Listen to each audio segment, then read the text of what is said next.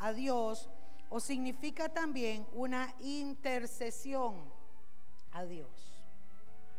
Es importante entonces que vayamos conociendo, mis hermanos, todos estos conceptos para ver que realmente lo que nosotros tenemos en nuestras manos es la palabra de Dios. Así que hoy vamos a ver la tefilá eficaz, la oración eficaz. Muy importante, hermanos. Y vamos a irnos enrumbando y ustedes van a ir viendo los versículos en la pantalla también. Pueden apuntar solamente las notas para ir acelerando porque tenemos mucho trabajo esta tarde. Amados, orar, vamos a hablar de la oración. Orar es hablar con Dios. ¿Están conmigo? Orar es hablar con Dios. ¿Cómo está Marcelita? Qué rico el desayuno que me preparó hoy. Estoy hablando con Marcela. ¿Mm? Rosa, qué linda que anda hoy con ese abrigo. Estoy hablando con Rosa. Martita, gracias por ofrecerme ese pancito. Yo lo voy a recibir como bendición. Estoy hablando con Rosa. Martita, perdón. ¿Entendemos, hermanos? ¿Cómo nos acercamos a Dios? ¿Cómo hablamos con Dios? La oración es un medio o es el medio en el cual nosotros hablamos con Dios. Cuando usted habla con Dios, usted puede hacerlo pidiendo algo, suplicando por algo o interceder en favor de alguien o de algo. ¿Están conmigo? Cuando usted habla con Dios, usted y yo tenemos la oportunidad de hablar con Dios para exaltarlo, alabarlo, decirle tantas cosas lindas. Podemos venir a Él en una petición. Podemos rogarle a Dios con clamor y gemido, con súplica. O podemos también venir a Dios e interceder por alguien o por algo. Vamos a ir a Mateo capítulo 6, versículo 7. Y vamos a comenzar a ver este versículo, hermanos, y lo vamos a ir entendiendo, porque precisamente los discípulos le decían a Jesús, Jesús, ¿cómo debemos de orar? El mayor ejemplo que tenemos nosotros fue Jesús cuando Jesús viene y comienza a enseñar cómo tenemos que orar. Pero esta oración que enseñó Jesús se volvió precisamente una repetición. ¿Están conmigo? Lo primero que advirtió fue lo primero que hicieron y lo siguen haciendo hasta la fecha. Mucha gente repite y habla y dice el Padre nuestro sin sentido, sin conocimiento y sin entendimiento. Entonces, en Mateo capítulo 6, versículo 7, Jesús dice, escuche, y orando, no uséis vanas repeticiones. Entonces, amados, una de las cosas que tenemos que entender nosotros es que una vana repetición, una oración inútil que no te pasa del cielo raso, es una oración en la que usted eh, cree que le está pidiendo algo a Dios, pero su mente está en otro lado. ¿Están conmigo? Eso es como que, vamos a poner un ejemplo, como que yo necesite pagar mañana el recibo de la luz. Y entonces yo empiezo, Señor, por favor, necesito que me ayude, Señor, en el recibo de la luz, pero en mi mente yo estoy, uy, aquí la juega la liga. Vamos a ver, entonces, yo estoy pidiendo, estoy orando, pero mi mente anda en otro lado. ¿Están conmigo? Eso es una buena repetición. O muchas personas que tienen oraciones, hermanos, como las que nos llegan en Facebook o en redes sociales, oración al Espíritu Santo, oración al otro, repítala y mándesela a tantas personas en cadena. Hermanos, eso no es bíblico.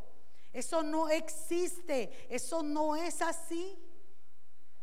Pero la gente está involucrada en una vana repetición y por eso el Señor entonces les dice, no uséis vanas repeticiones como los gentiles que piensan Y esto es lo peor, hermanos. Qué triste el día que despierten a la realidad y se den cuenta que todo fue en vano. Pero si yo hice sacrificios, pero si yo hice aquí, si yo hice allá, y el Señor le va a decir, no, nada de eso sirve. Porque hermanos, una de las cosas que tenemos los seres humanos es que queremos hacer las cosas que creemos que son y nos olvidamos que ya las cosas de Dios fueron establecidas por Él, puestas a nosotros para nosotros ser obedientes. No uséis vanas repeticiones como los gentiles. Piensan que por su palabrería serán oídos. Verso 8.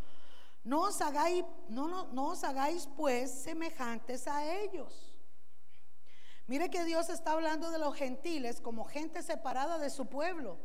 Nosotros éramos gentiles, pero ahora somos pueblo de Dios. Pero ahora nosotros también somos distinguidos delante de Dios, hermanos, por la gente que nos conoce a Cristo. Son como gentiles, son gente sin entendimiento.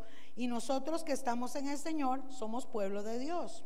Entonces dice, no os hagáis pues semejantes a ellos, porque vuestro Padre sabe de qué cosas tenéis necesidad antes que vosotros le pidáis. ¿Por qué Jesús está hablando de una necesidad? ¿Será que la gente pide solo en ese enfoque? ¿Vamos entendiendo? ¿Será que la gente solo pide, ayúdame, dame, necesítame, ¿verdad? Todo es deme. Así somos, ¿verdad? Algunas ovejitas no pasan de ahí. Y Jesús entonces dice, mis hermanos, precisamente, antes de que ustedes tengan necesidades o de que ustedes las digan, ya yo las sé. Entonces mira lo que dice. Vosotros pues oraréis así. Y viene entonces Escúcheme, lo que muchas personas hacen, vuelven a repetir. Se ha vuelto el Padre Nuestro una repetición. Todo el mundo se lo sabe de memoria. Padre nuestro que estás en el cielo, y le dan vuelta y se, ¿verdad? O la gente que hace sus rezos y repiten y repiten y repiten y ni siquiera saben lo que están diciendo. Quiero que veamos esto muy importante. ¿Por qué Jesús pone esta oración? Esta oración, escuche, no es para repetirla vanamente. Esta oración la puede hacer, escuche, la puede hacer un hijo de Dios, comprado por la sangre de Cristo y tener el conocimiento de la palabra y ser, estar lleno del Espíritu Santo o tener al Espíritu Santo. ¿Cómo es eso, pastora? No cualquiera lo puede decir, no, cualquiera lo puede decir, pero no tiene la efectividad que tiene cuando es pronunciada por un hijo de Dios. Se lo voy a explicar. Jesús dijo, vosotros oraréis así, Padre nuestro, ¿qué dice? Que estás en los cielos. Número uno, para que Él sea nuestro Padre, nosotros que somos hijos. Y Mateo 1.12 dice que más a los que le recibieron, a los que recibieron a Jesucristo, a ellos se les da el derecho de ser llamados hijos de Dios. Entonces, no todo el mundo es hijo de Dios. Entonces, el que diga Padre nuestro como una vana repetición no le va a funcionar. Pero cuando un hijo le está hablando a su padre y le dice, Padre nuestro, que estás en los cielos, está haciendo una, un reconocimiento ante el Padre de las luces. ¿Están conmigo, iglesia?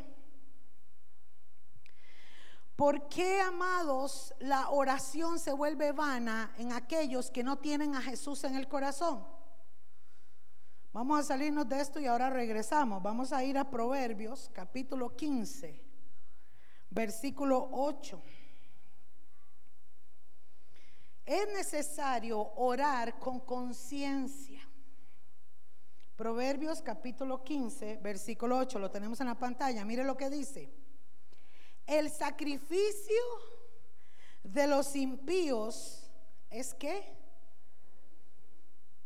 abominación a Jehová. ¿Sabe qué es abominación? Algo que Dios detesta. Mas la oración de los rectos, ¿qué dice? Es su gozo. ¿Cuántos quieren alegrar el corazón de Dios? Una oración eficaz, amados, tiene que empezar, número uno, con conciencia, con convicción. Una oración que es dirigida a Dios, teniendo conciencia, ¿quién es Dios y quién soy yo?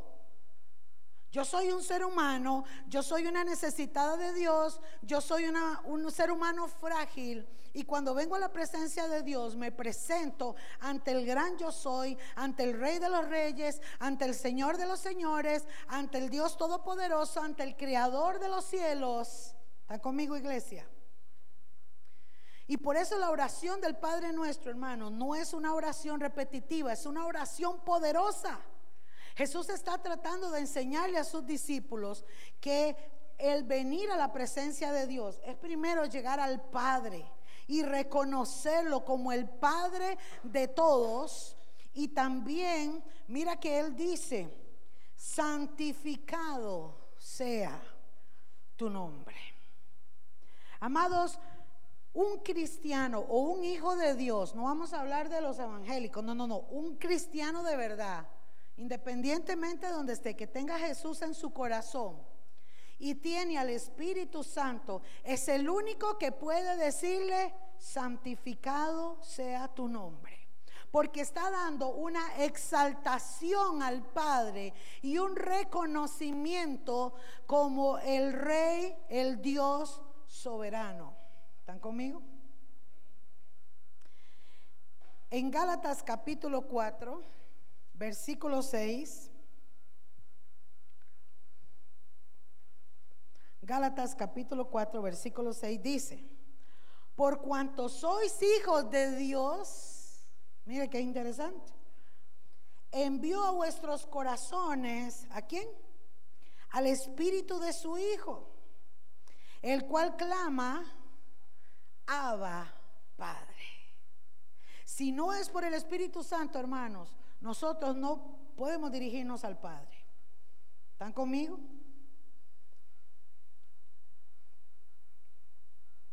¿Estamos entendiendo, hermanos? Esto es oye carne, pero tenemos que entenderlo. Si no es por el Espíritu Santo, nadie puede llamar a Jesús Señor. Porque el que convence de pecado el corazón del ser humano es el Espíritu Santo y la obra que hace el Espíritu Santo dentro de nosotros nos va enseñando quién es Dios, cómo es Dios, cuál es su palabra y cuáles son los pasos a seguir. Por eso el Espíritu Santo nos guía a toda verdad. Y su palabra es lámpara a mis pies, lumbrera a mi camino. ¿Están conmigo?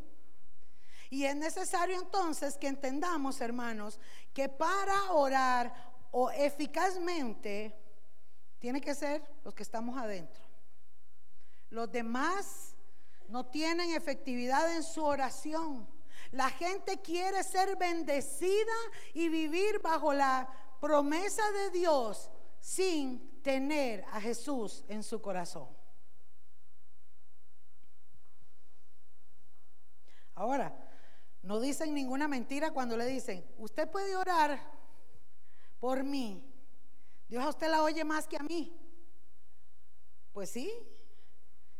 Pero ahí el punto no es que nosotros estemos solamente orando por ellos, sino de invitar a la persona a que sea parte de la bendición de ser parte de la familia de Dios. ¿Están conmigo? Decir santificado sea tu nombre tiene que ser a través del Espíritu Santo. Venga tu reino, hágase tu voluntad, como en el cielo. Lo estábamos leyendo ahí, hermanos, en Marcos 6. Cuando Jesús dice, venga tu reino, nos está enseñando a decirle al Padre, venga tu reino y hágase tu voluntad. Imagínense, hermanos, que si todas las personas que repitieran el Padre nuestro tuvieran conciencia de que le están diciendo al Señor, venga tu reino, hágase tu voluntad. Si tuvieran esa conciencia, ¿cómo creen ustedes que estarían todos o estaríamos todos delante del Señor? Con el peso y la responsabilidad, hermanos, que significa hacer la voluntad de Dios. Pero vamos a lo mismo. La gente ora para recibir un beneficio de Dios. Por eso repiten, por eso dicen, por eso hacen lo que sea. Hacen todas estas cadenas. La gente quiere plata. Mira, hermano, por eso inventaron al Buda. Y, los, y, los, y las personas ignorantes Van y le soban la panza al Buda y le hacen una oración y ya creen que van a ser ricos y prósperos con eso. Y así consecutivamente en el mundo, mis hermanos. La gente ora erróneamente y un día van a despertar a la realidad. Pero nosotros que tenemos al Señor en nuestro corazón y que el Espíritu Santo vive en nosotros, tenemos la oportunidad de orar eficazmente. ¿Están conmigo? Dios te ha prometido, hermano y hermana, caminar de gloria en gloria y de victoria en victoria cuando tú sabes guiarte por el Espíritu Santo y caminas bajo las ordenanzas de Dios y conoces su palabra y tienes una vida de oración. Dios no quiere que tú repitas solamente y que ores con la misma oración antes del café del almuerzo y cuando está mucha hambre, ora después de que se lo comió. Dios quiere que tengamos una vida de oración con conciencia. En esta oración del Padre nuestro, el Señor no solamente nos enseña, hermanos, a entrar a reconocer al Señor, al Padre, nos enseña también a buscar su voluntad y nos dice también que podemos venir con peticiones. ¿No dijo el Señor enseñándonos ahí? El pan nuestro de cada día, dásnoslo hoy. ¿Qué es eso? ¿Una petición? ¿Una petición? El Padre Celestial, mi hermano, es tu Padre. Es el Padre de las luces, el dador de todas las cosas. Y Él se complace en bendecirte, en cuidarte, en ayudarte, en guardarte, en darte todo lo que tú necesitas. Por eso el Señor dice, no hagan tantas repeticiones y, y no vengan con tanto estrés a orarme y a solicitarme si ya yo sé cuál es la necesidad. Entendamos, hermanos, la importancia de esto, pero podemos venir y luego cuando dice, y perdónanos nuestras deudas. ¿Y por qué sería que el Señor dijo, como también nosotros perdonamos a nuestros deudores? Ahí hay una condición. Perdona nuestras deudas como nosotros perdonamos. ¿Y cuánto perdonamos nosotros? Entonces quiere decir que si perdonamos mal o poco, ¿Cuánto nos perdonan? ¿Estamos entendiendo, mis hermanos? Perdona nuestras deudas. Es porque también es necesario venir delante de Dios con un corazón arrepentido. ¿Cuántos están conmigo? Arrepentido. El que no tiene a Cristo y viene al Señor con un corazón arrepentido, Dios lo escucha y lo toma en sus brazos. ¿Me comprenden? Pero acabamos de leer en la palabra, el sacrificio del impío es abominación. O sea, es que el que no tiene a Cristo, hermano, puede caminar de rodillas, rasgarse los vestidos, sacarse sangre, como en otros países que en Semana Santa se crucifican y se sacan la sangre. Todo es en vano. Eso es en vano para Dios. Dios no quiere que hagamos esas cosas, hermano. Dios quiere que oremos y entremos a su trono confiadamente, creyendo en Jesús como el Hijo de Dios y reconociendo al Padre que envió a su Hijo a morir por nosotros. No es por obras para que nadie se gloríe, dice la palabra. Entonces, hermano, nos han enseñado mal. Pues claro, re mal. Porque ahora entendiendo la palabra, por eso dice que la verdad nos hará libres. Porque entendiendo su palabra y con la revelación del Espíritu Santo, estamos entendiendo entonces, mis hermanos, cuál es la realidad y cuál es la verdad de lo que Dios dejó establecido. No nos metas en tentación. Cuando vengan las pruebas, líbranos del mal. ¿Sabe qué es lo que quiere decir? Eso. No nos metas en tentación. ¿Sabe? Dios no tienta a nadie, ni Él puede ser tentado. Pero en la traducción original dice, y cuando vengan las pruebas, a eso se refiere en la tentación, cuando vengan las pruebas, líbranos del poder del diablo. ¿Mm? No nos metas en tentación, mas líbranos del mal. Y la última parte tiene que ver también, amados, con ese reconocimiento. Miren qué interesante. Porque tuyo es el reino, un reconocimiento único, el poder y la gloria por los siglos de los siglos. Amén. ¿Entendemos por ahí, hermanos? Si desglosamos este pasaje del Padre Nuestro, nos damos cuenta, hermanos, que tiene gran peso esa oración. Jesús no quiere que hagamos vanas repeticiones, sino que quiere que entendamos con conciencia qué era lo que Él estaba tratando de decirnos a través de este pasaje. Proverbios 28, 9. Si lo tienen ahí. Proverbios 28, 9. Mira lo que dice. Lo tenemos en la pantalla.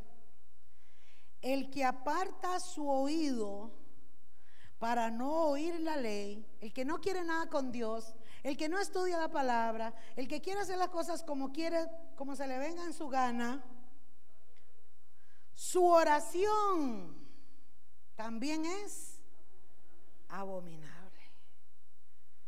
Ouch. Esto pesa, chiquillos. ¿Ah? Esto pesa. Y estamos comenzando, así que no se duerma. Si tiene calor, le decimos a alguno de los diáconos que nos ponga abaniquito. Hay frío, qué dichosos hermanos, porque yo estoy aquí con la mano. El que aparta su oído para no oír la ley, su oración es también abominable.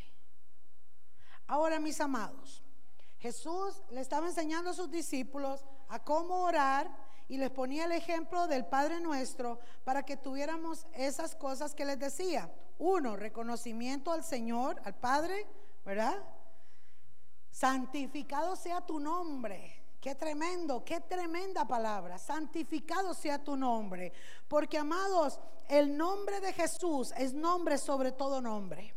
Y el Padre fue el que envió a su Hijo a morir en la cruz de Calvario. Y dice que cuando Jesús resucitó y subió al cielo, el Padre lo exaltó hasta lo sumo y decretó que ante ese nombre toda rodilla se doblará y toda lengua tendrá que confesar que Jesucristo es el Señor.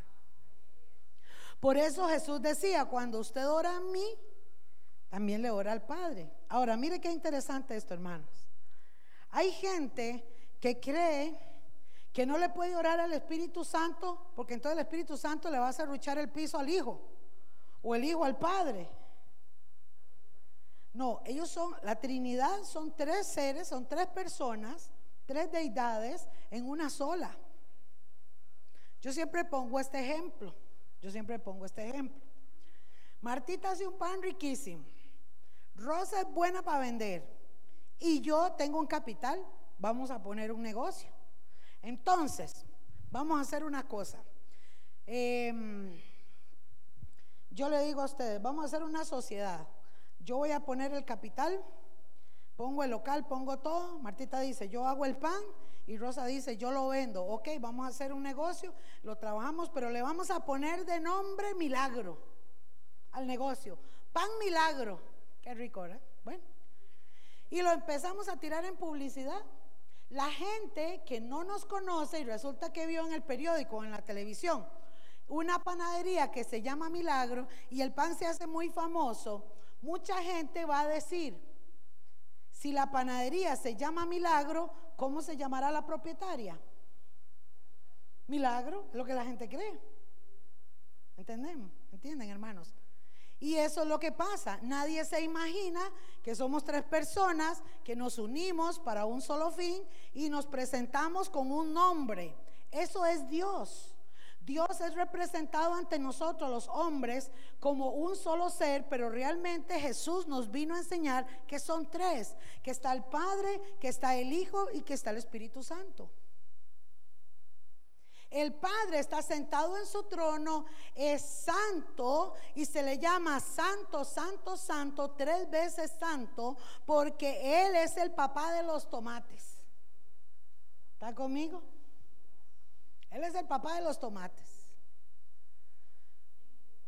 Y su único hijo se llama Jesús, único. El primogénito de toda la creación. ¿Qué significa eso? Que es el primero. ¿Y quiénes son todos los demás que vienen después de Jesús? ¿Cuánto levanta la mano? ¿Ustedes no son hijos de Dios? ¿Quién es nuestro hermano mayor? Jesús y es nuestro Señor. ¿Entendemos eso? Entonces, Jesús viene, cumple, da su vida por nosotros y cuando resucita y va a subir al cielo, dice, no van a quedar solitos, yo les voy a dejar mi espíritu. Pero cuando tú vayas a orar al Padre, vas a venir y le vas a decir, Padre, en el nombre de tu Hijo Jesús, porque Jesús dijo, cuando ustedes vengan al Padre, pedir todo en qué? En mi nombre. ¿eh? Vengan y presentes en delante del Padre en mi nombre. Todo lo que ustedes le pidan al Padre en mi nombre, lo van a qué? A recibir.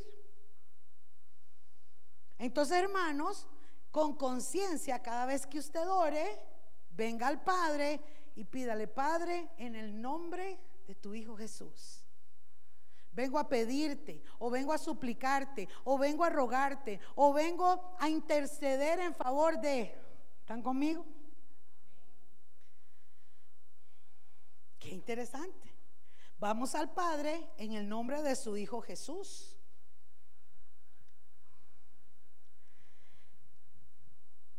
Una de las cosas, hermanos, que un hijo de Dios tiene que tener para orar y es indispensable.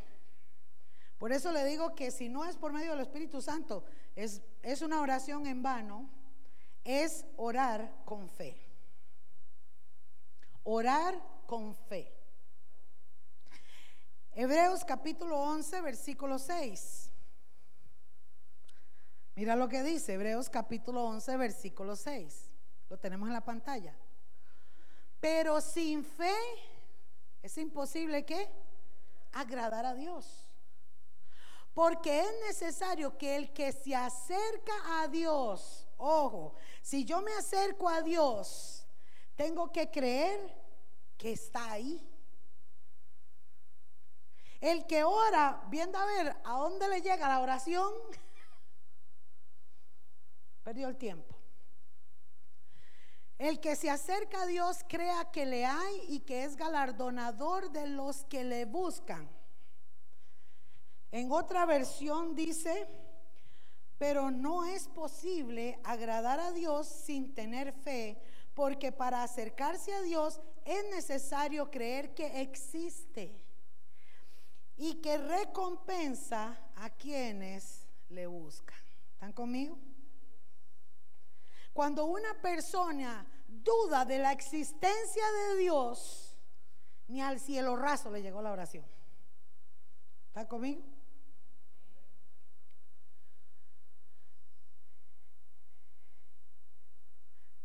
Un ateo no creía en Dios y negaba a Dios. Se montó en un avión y avisan que el avión se iba a estrellar y empezó a orar.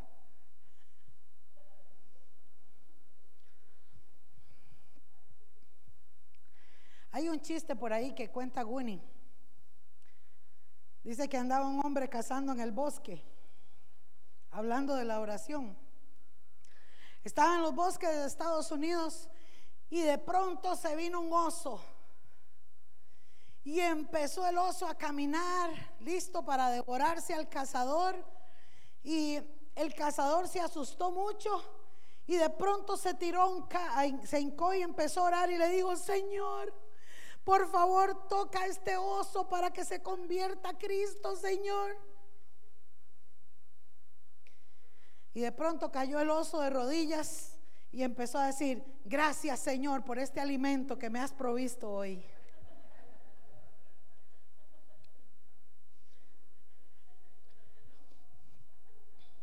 ¿Qué le parece? En Proverbios 15, 29. Mira lo que dice. Jehová está lejos de quién? De los impíos. Entonces, hermanos, hoy vemos injusticias en el mundo y los ateos dicen, pero ¿por qué tan Dios, si Dios es un Dios de amor, ¿por qué permite que los niños mueran? ¿Por qué permite que haya tanto desastre? ¿Por qué permite que las cosas estén tan mal? Pero le echan la culpa a Dios sin darse cuenta que todo lo que hoy se está viendo es consecuencia del pecado del ser humano. Porque le han dado la espalda a Dios. Dios está, Jehová está lejos de los impíos. Pero esto es una bendición para usted, mi hermano y mi hermana. Pero Él oye la oración de los justos. ¿Y quién es justo? El que ha sido justificado por la sangre de Cristo en la cruz del Calvario. Ese es el justo para Dios. Por eso su sangre nos limpia de todo pecado y Él nos justificó delante del Padre. Cuando Él venga a recoger a su iglesia, hermanos, va a levantar a los justos y los va a llevar a presentarse al Padre y por eso nosotros vamos a tener un cambio de cuerpo de este mortal a uno inmortal que no se va a morir. De este corruptible a uno incorruptible que va a ser como los ángeles, porque cuando nos presentemos ante el Padre, Jesús le va a decir, aquí está mi iglesia, aquí están mis discípulos, aquí está la gente, Señor, que Padre, que yo pagué con mi vida y me siguieron, son mis discípulos, aquí los traigo y los presento delante de ti. Y amados, como el Padre es santo, santo, santo, no puede entrar nada delante de Él que no sea limpio, puro y sin mancha. Y esa limpieza, esa purificación solamente la recibe el ser humano a través de la sangre de Jesucristo. Qué hermoso. Por eso Jesús dice en Apocalipsis, Él está sentado a la par del Padre y dice, nos dice a nosotros, al que venciere, sobre todo en este tiempo, yo le daré la oportunidad que se siente conmigo en mi trono. ¿Eh? Estar en los regazos del Jesús ahí a la par del Padre. Gloria a Dios. La oración de los justos, Dios la oye. Es necesario entonces, hermanos, orar con fe. Sin fe es imposible agradar a Dios. Por eso es necesario revisar nuestra vida de oración. Hay gente que puede pasar horas orando, pero si no tiene fe, no está haciendo nada. ¿Están conmigo? Dios quiere obediencia, Dios quiere calidad, Dios quiere intimidar, intimar con nosotros, tener comunión con nosotros. Llamados, Usted y yo tenemos que reconocer que no tenemos tiempo para orar. La oración la dejamos siempre del final. Se ora en una emergencia, se ora en una necesidad, ¿cierto? El pueblo de Dios, hermanos, estamos dormidos. Porque si estuviéramos despiertos, aquí habría otra cosa. Y en las iglesias habría otra cosa. Jesús para mí es el ejemplo. Porque Jesús, amados, no lo detenía el cansancio, no lo detenía el hambre, no lo detenía el sueño para ir a orar. Lucas, perdón, vamos a ir a Mateo capítulo 14, versículo 22. Mateo capítulo 14, versículo 22. Miren qué interesante. Estaba Jesús por ahí despidiendo a la multitud. Amados, ahora que uno tiene una imagen más cerca de lo que es Israel y el Medio Oriente, las caminatas y los que hemos venido, estamos estudiando los hechos los jueves, hemos visto que las caminatas son tremendas. Nuestra hermana Cinia Mayela, la, la misionera que está allá en el Medio Oriente, hace poco mandó unas fotos donde, donde tiene que viajar a las aldeas en avioneta, pero dice que si esa avioneta se cae, nadie las, los va a recoger. Porque son kilómetros de kilómetros de kilómetros de kilómetros de desierto. Un desierto, hermanos, donde no hay agua, no hay vegetación, todo es polvo, polvo, polvo. Y montañas de polvo y piedras. Y en esos lugares, hermanos, ellos dicen que tienen que caminar tantos kilómetros para moverse de un lugar al otro. Por eso Jesús en Israel hacía caminatas, hermanos, y atendía a la gente. Cada vez que podían estacionarse en un lugar lo hacían porque la gente y las multitudes seguían a Jesús. Por eso es que en esos lugares, hermanos, acostumbran a usar sandalias porque en el día es calientísimo y en la noche es fríísimo.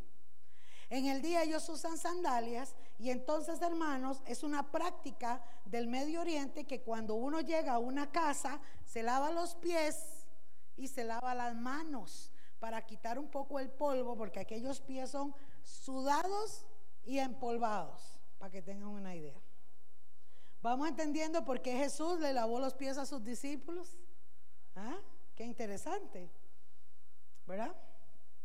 Entonces resulta, mis amados, que Jesús andaba lleno de gente y dice, hizo a sus discípulos entrar en la barca porque estaban cerca de un lago y dice, e ir delante de él a la otra ribera, cruzaron el río. Y entre tanto que él despedía a la multitud, dice el verso 23, despedida la multitud, ¿a dónde se iba el Señor? A McDonald's, a refrescarse, a echarse un sueñito al parque, a ver el partido, a KFC. Qué garrotazo. Subió al monte a orar aparte. Y cuando llegó la noche, estaba allí solo. ¿Qué había en la oración de Jesús que dejaba todo por estar ahí. Intimidad con su papá. Cuando usted y yo, mis amados hermanos y hermanas, bellas, lindos, preciosos en el Señor, lleguemos a ese nivel, usted va a dejar todo y va a correr lo que tenga que hacer en el día para buscar su tiempo para estar de rodillas delante de papá Dios. Esa cara puse yo cuando, cuando entendí eso. Esa cara así como, ¿cómo nos falta? Sí, hermanos. Pero gracias a Dios que usted está aquí hoy. Yo vengo muy feliz porque yo sí quiero aprender. Y yo quiero hacer lo que el Señor quiera que yo haga y que mi yo mengue y que él crezca.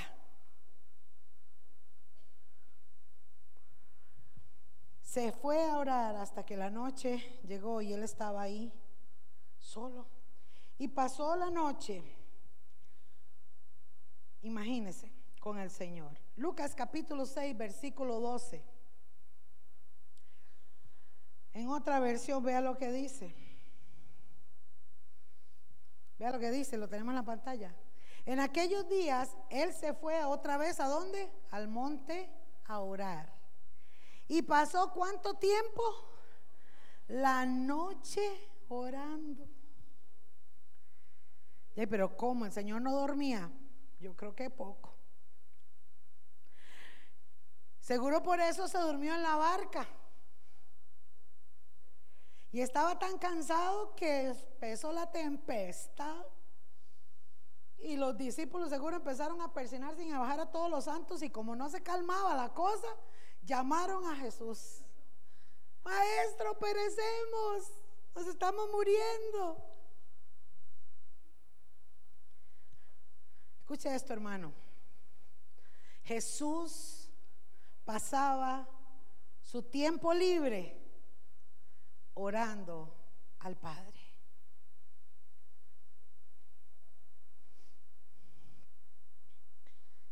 Qué ejemplo el de Jesús. ¿Cómo era la oración de Jesús? En Lucas capítulo 9, ahí mismo, el versículo 28.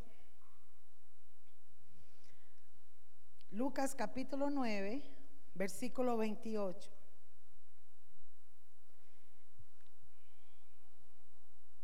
Jesús, amados, hay muchos versículos, yo solo tomé algunos cuantos y, Jesús mostraba, y en, en todos los versículos que yo encontré, como le digo, siempre mostraba esa disciplina, esa es la palabra, disciplina de oración. ¿Están conmigo? Disciplina. Que es quizá lo que nos falta a nosotros. Cambiar los hábitos de vida que tenemos para, para implementar una disciplina. Vea, aconteció como ocho días después de estas palabras que tomó a Pedro, a Juan y a Jacobo, que eran sus discípulos, y subió al monte a orar. Nótese que acabamos de leer que él se iba solo y pasaba la noche sola. Ahora les dijo, bueno chiquillos, ustedes ya tienen días de caminar conmigo son tres años que estuvo el Señor predicando para allá, para acá, sanando enfermos, levantando muertos, haciendo todo tipo de milagros y los discípulos todos habían visto eso con él. Entonces Jesús le dice, ahora sí, vámonos a orar. Y dice el verso 29. ¿Lo tenemos ahí?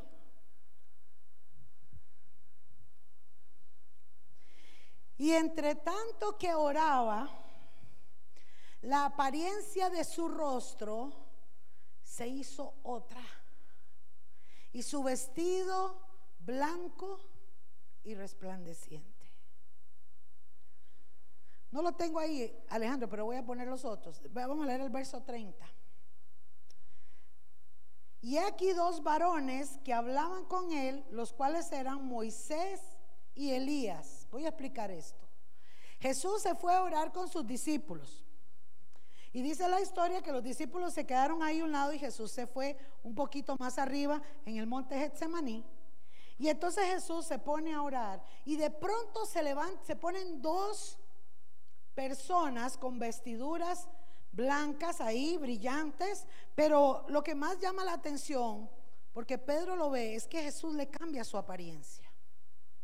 Amados, cada vez que usted y yo vamos al monte de oración, déjame decirte que cuando tú vas a la presencia de Papá Dios, cambios radicales se van a dar en tu vida. Y la gente que está en tu casa va a notar la diferencia. Ya no sos el mismo, ya no te domina el carácter, ya no estás haciendo las cosas que hacías antes. Siempre va a haber un cambio en la vida de las personas cuando están metidas en el monte de oración pero orar con conciencia, orar con fe. Amén. Orar en reconocimiento de quién está arriba y quién está aquí. Porque hermano, escúchame esto. Y voy a hacer un, un paréntesis aquí. Esta vaina que ahora anda de moda en las iglesias apóstatas, donde a usted le enseñan guerra espiritual, pero le han enseñado a declarar palabra exigiéndole a Dios, están muy equivocados. Escuche esto. Y aquí tenemos que ubicarnos. La iglesia tiene que ubicarse, hermanos. Por eso es necesario estudiar la palabra, porque mi pueblo se muere por falta de conocimiento y es una muerte espiritual. Yo no puedo venir a mi Dios con exigencia. Yo le exijo al diablo. ¿Están conmigo? Yo vengo a mi Dios en reverencia. Por eso el Padre nuestro empieza con esa frase, Padre nuestro que estás en el cielo, de una forma humilde, de una forma de corazón sencillo, reconociendo que yo soy nada y que Él es todo. Padre, en el nombre de Jesús, yo te pido, Señor, y tienes que hacerlo, y yo lo creo, y no acepto un no por respuesta. Y tú, ¿quién dice? ¿Puede acaso el barro decirle al alfarero cómo tiene que moldearlo? ¿Entendemos eso, hermanos? Y esta gente está muy desubicado los que oran así. Yo vengo a mi Dios con respeto, con súplica, con ruego. Puedo venir a interceder, puedo pedir favor, claro que sí, pero reconociendo quién está allá arriba y que somos nosotros. Y como dice el Padre nuestro, hágase tu voluntad, porque sobre mi fe y sobre lo que yo quiero está la voluntad de Dios. Y yo puedo decir, esta, este púlpito se mueve para allá en el nombre de Jesús y yo lo creo. Y si el Señor dice no, ustedes vieron el domingo que Israel estaba predicando y contó lo que me pasó a mí en Guatemala. Hermanos, cuando yo fui a Guatemala, y fuimos y pasamos por una de las casas, era una casa pobre, hermanos, esa gente viven impresionantemente pobres, son indígenas de la zona, viven en una choza y nos llaman para orar por un anciano. Hermanos, que cuando salió toda la familia, mi papá el que tiene la tenía las fotos, yo no tenía nada en ese momento, pero hermano, yo conté 16 así, desde el del brazos hasta el de arriba que ahí no hay ni luz, menos tele. Pero era tanto los, eran así hermanos, así. Como dos por año, yo no sé cómo hacía el Señor, pero tú. Y cuando veo al Señor sentado en una silla y le veo las piernas, hermanos, era una, era una persona tan delgadita, demacradito estaba el abuelito. Hermanos, y aquellas piernas de la rodilla para abajo era así y le lloraba agua, le salía agua de las piernas.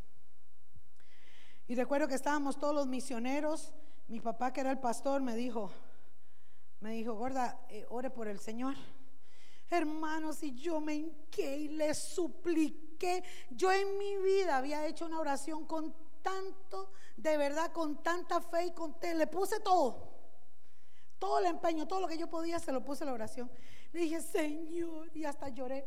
Mira esta catizumba, Señor. Si tú te llevas a este Señor, Padre Santo, vea si se muere este Señor, de qué van a vivir. Y la señora humildita, ese montón, y para pero un montón de mujeres. Y yo decía, Señor, ten misericordia, por favor, tu palabra dice, Señor, y yo lo creo. En el nombre de Jesús, yo lo creo. Y Señor,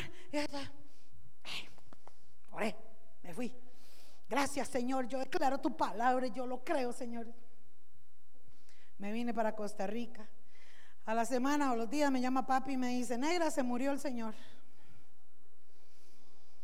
Y yo, papi, ¿es en serio? Me dice, sí, se murió. Hermano, sí, de verdad. Vea, yo me fui a orar y dije, Señor, nunca más me voy a orar por nadie.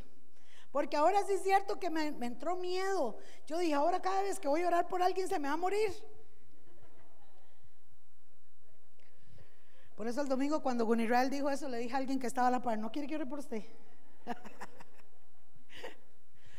Hermanos, si yo recuerdo que me fui a orar y, estuve una semana orando y ayunando y le dije, Señor, necesito que me hables. Claro, yo estaba comenzando. Y el Señor me mostró en un sueño y me dijo, mira, yo me lo traje a casa porque si yo lo levanto de esa silla, él se iba a perder. Porque vivía hundido en el alcoholismo, tenía cosas que uno no se imaginaba, ¿verdad? Cosas seguras yo no conocía. Y el Señor me dijo, pero yo soy el proveedor, ¿de qué te preocupas por ellos? Su alma se salvó, Él está aquí conmigo. Y yo entendí que sobre mi fe está la voluntad de Dios. Ahora, hermanos, miren lo que pasa en este versículo. Dos varones que hablaban con ellos. ¿Por qué representa Elías y Moisés? Porque Moisés representa la ley y Elías representa la profecía, profeta y ley. Esa visión es para los judíos, para los discípulos judíos.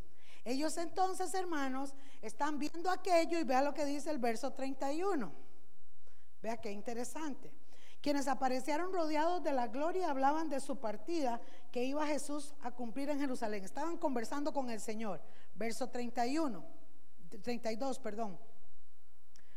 Y Pedro y los que estaban con él estaban reunidos, rendidos de sueño. Claro, le habían volado todo el día, hermanos. Y hay que estar en el desierto con sed y calor. Y esos balanranes que se ponen, ¿verdad? Por el polvo que hay ahí. Mas permaneciendo despiertos, trataron, ¿verdad? Vieron la gloria de Jesús y a los dos varones que estaban con él. Y le dice entonces, verso 33, y sucedió que apartándose ellos de él, Pedro le dice a Jesús, maestro, bueno es para nosotros que estemos aquí. Qué maravilla, qué visión hemos visto, Señor. Así que le dice, hagamos tres enramadas, una para ti, una para Moisés y una para Elías, no sabiendo lo que decía. Las enramadas era algo que acostumbraban los judíos y cada vez que había un acontecimiento sobrenatural, ellos decretaban ese lugar como santo. ¿Entendemos eso? Y ellos hacían enramadas y lo dejaban como un lugar santo. Entonces Pedro estaba diciendo, hagamos eso. Verso 34. Mientras él decía esto, vino una nube que los cubrió y tuvieron temor al entrar en la nube. ¿Qué dice después?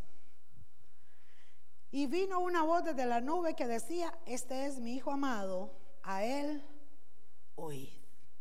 ¿Hasta ahí llega? 36. Y cuando cesó la voz, Jesús fue hallado solo. Y ellos callaron y por aquellos días no dijeron nada a nadie por lo que habían visto. Cuando se ora, hay revelación de Dios. Cuando usted viene a la presencia de Dios y ora intensamente, déjeme decirle que va a venir revelación de Dios. Y si Dios tiene que mandar a un ángel para hablarte lo que, lo que estás necesitando escuchar, Dios te lo va a dar. ¿Están conmigo? ¿Acaso solo le puede pasar a uno? Es a todos. Hermanos, Dios no tiene aquí a sección de personas. Dios quiere hablarte, quiere revelarse a ti. Necesitamos ver lo sobrenatural de Dios y no lo vamos a ver, hermanos, cantando aquí, viendo a ver si baja un ángel. Lo vamos a ver de rodillas delante de la presencia de Dios. En intimidad, solos, a puerta cerrada. Hello. ¿Están conmigo? Lucas 22, 39. El Señor está aquí en una aflicción. Mira lo que dice. Y saliendo, Lucas 22, 39 al 46.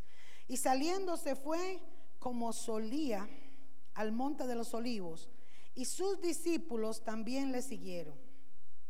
Cuando llegó a aquel lugar les dijo, orad, que no entréis en tentación. Notes, hermanos, que el Señor advierte consecutivamente, orad para que no entréis en tentación.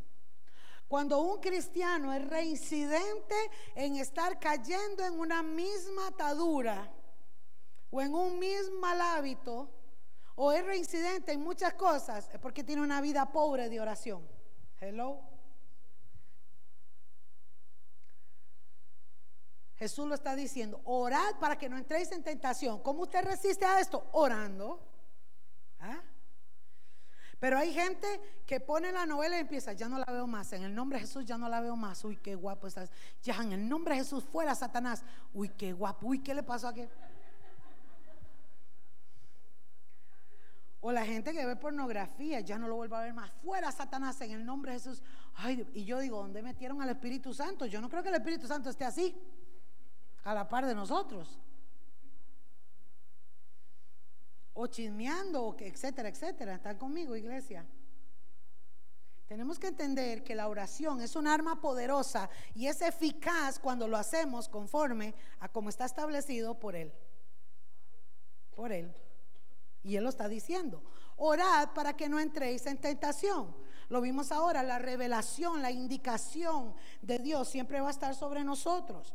Verso 41. Y Él se apartó de ellos a distancia de un tiro de piedra y puesto de rodillas, oró, diciendo, mira, el Señor vino a orarle al Padre, Padre, si quieres, pasa de mí esta copa, pero no se haga mi voluntad, sino la tuya.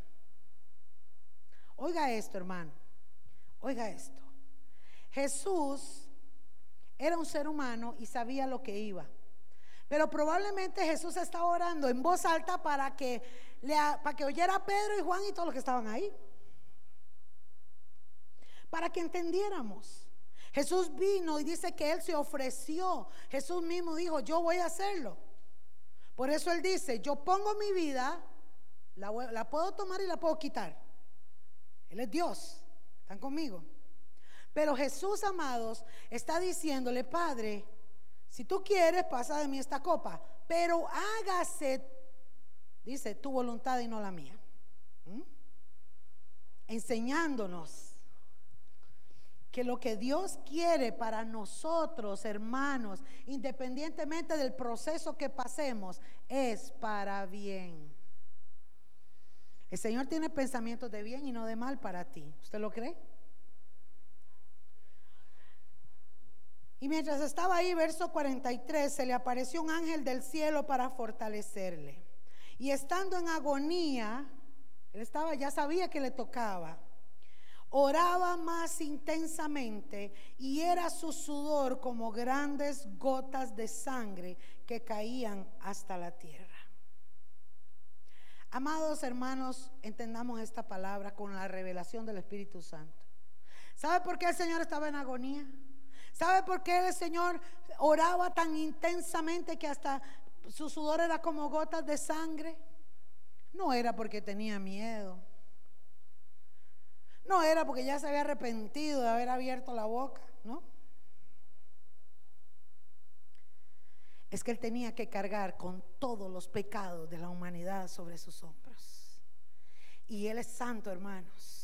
Él es santo y tuvo que hacerse de carne y hacerse hombre para poder echarse encima todas las sentencias de muerte que había sobre nosotros, todo el pecado del mundo sobre sus hombros. Y lo que quizás más estaba afligiendo al Señor era que el Padre no podía fijar sus ojos sobre él.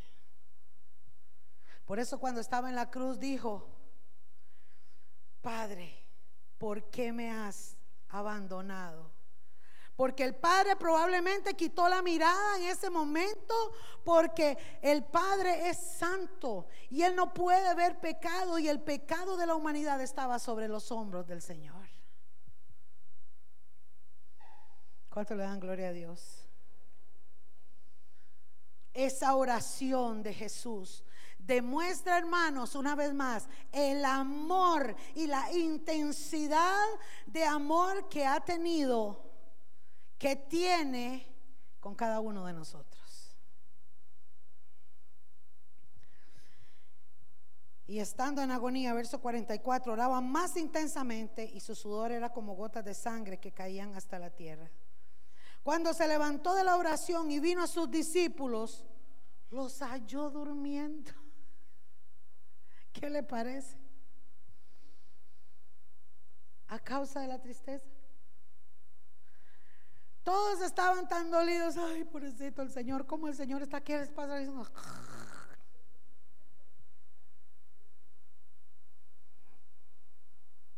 Y les dijo, ¿por qué dormís?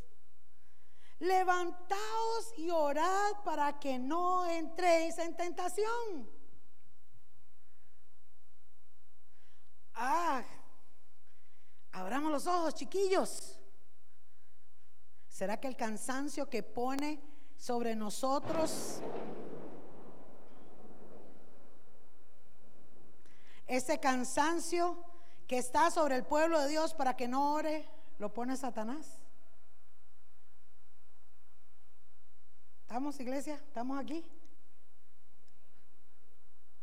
Esa opresión, esa, esa atmósfera pesada ese cansancio, ese agotamiento, que no podemos ni siquiera orar una hora. Mira a los discípulos. Hermano, Dios le está hablando a Juan para que entienda a Pedro. No se asusten por la rayería, hermanos. Anoche ya tuvimos una señal del cielo, ¿vieron? Bueno, van a seguir llegando más. No se asusten. Por eso, mis amados, en Hebreos capítulo 5, versículo 7, mira lo que dice, y Cristo en los días de su carne, ofreciendo ruegos y súplicas con gran clamor y lágrimas al que le, podría, le podía librar de la muerte, fue oído a causa de su temor reverente. El Señor clamó con súplica y dio todo, hermanos, en ese momento. Y él sí sintió en su carne, claro que sí. Por eso Jesús, amados, nos enseña también a orar con limpia conciencia. Marcos 11, 24 al 26. Vamos a leerlo. Por tanto os digo que todo lo que pidieres orando. Oiga hermano, aquí hay un secreto en la oración la oración eficaz. Todo lo que pidieres orando, creed que lo recibiréis. Ahora, hermanos, recuerden que estamos sujetos a la voluntad de Dios. Pero si usted sabe y las promesas de Dios le dicen a usted que Dios le quiere bendecir, le quiere prosperar y quiere sanarlo, etcétera, etcétera, y usted cree en su corazón, le va a venir.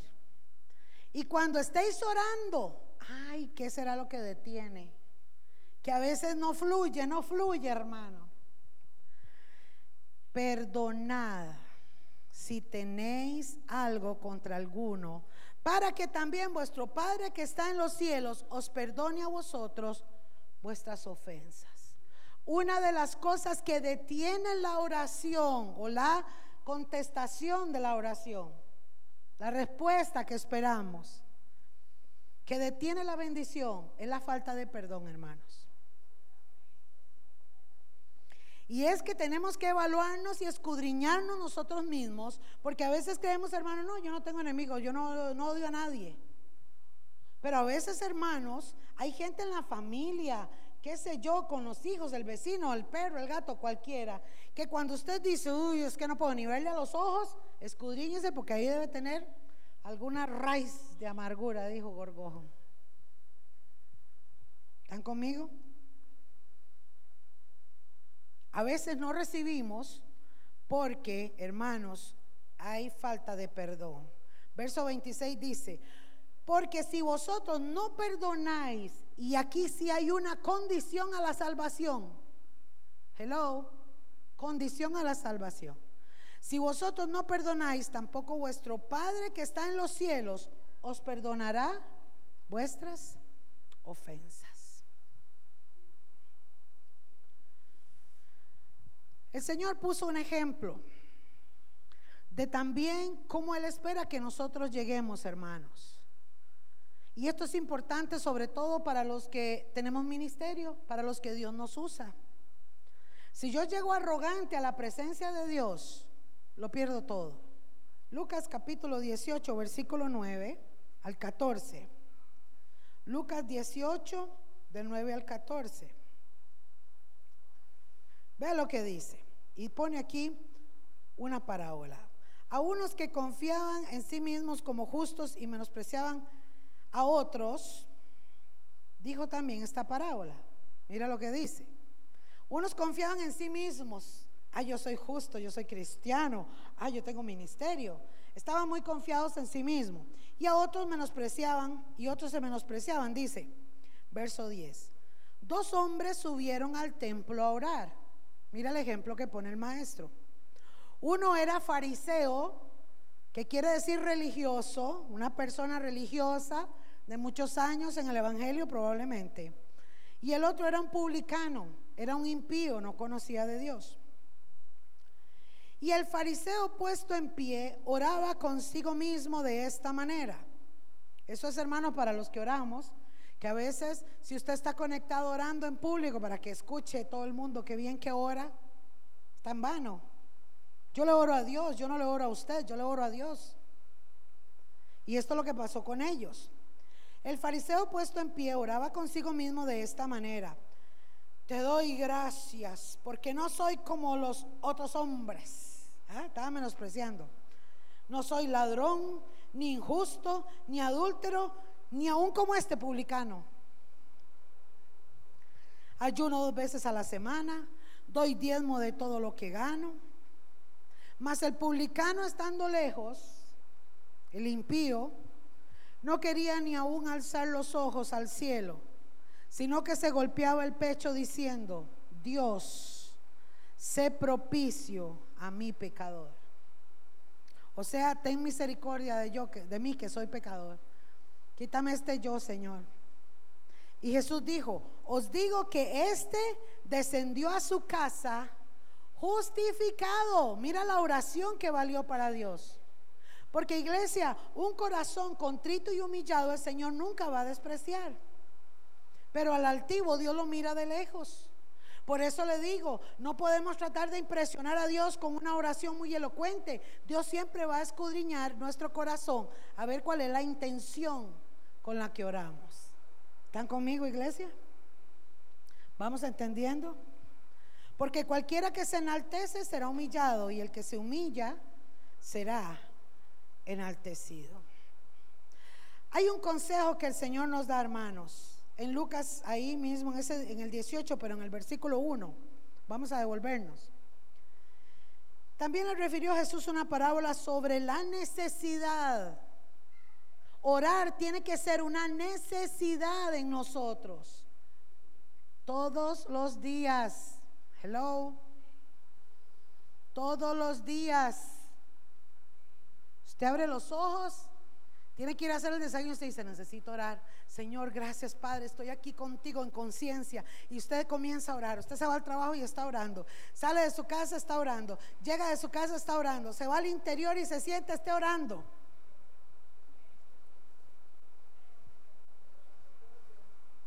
¿Y sí?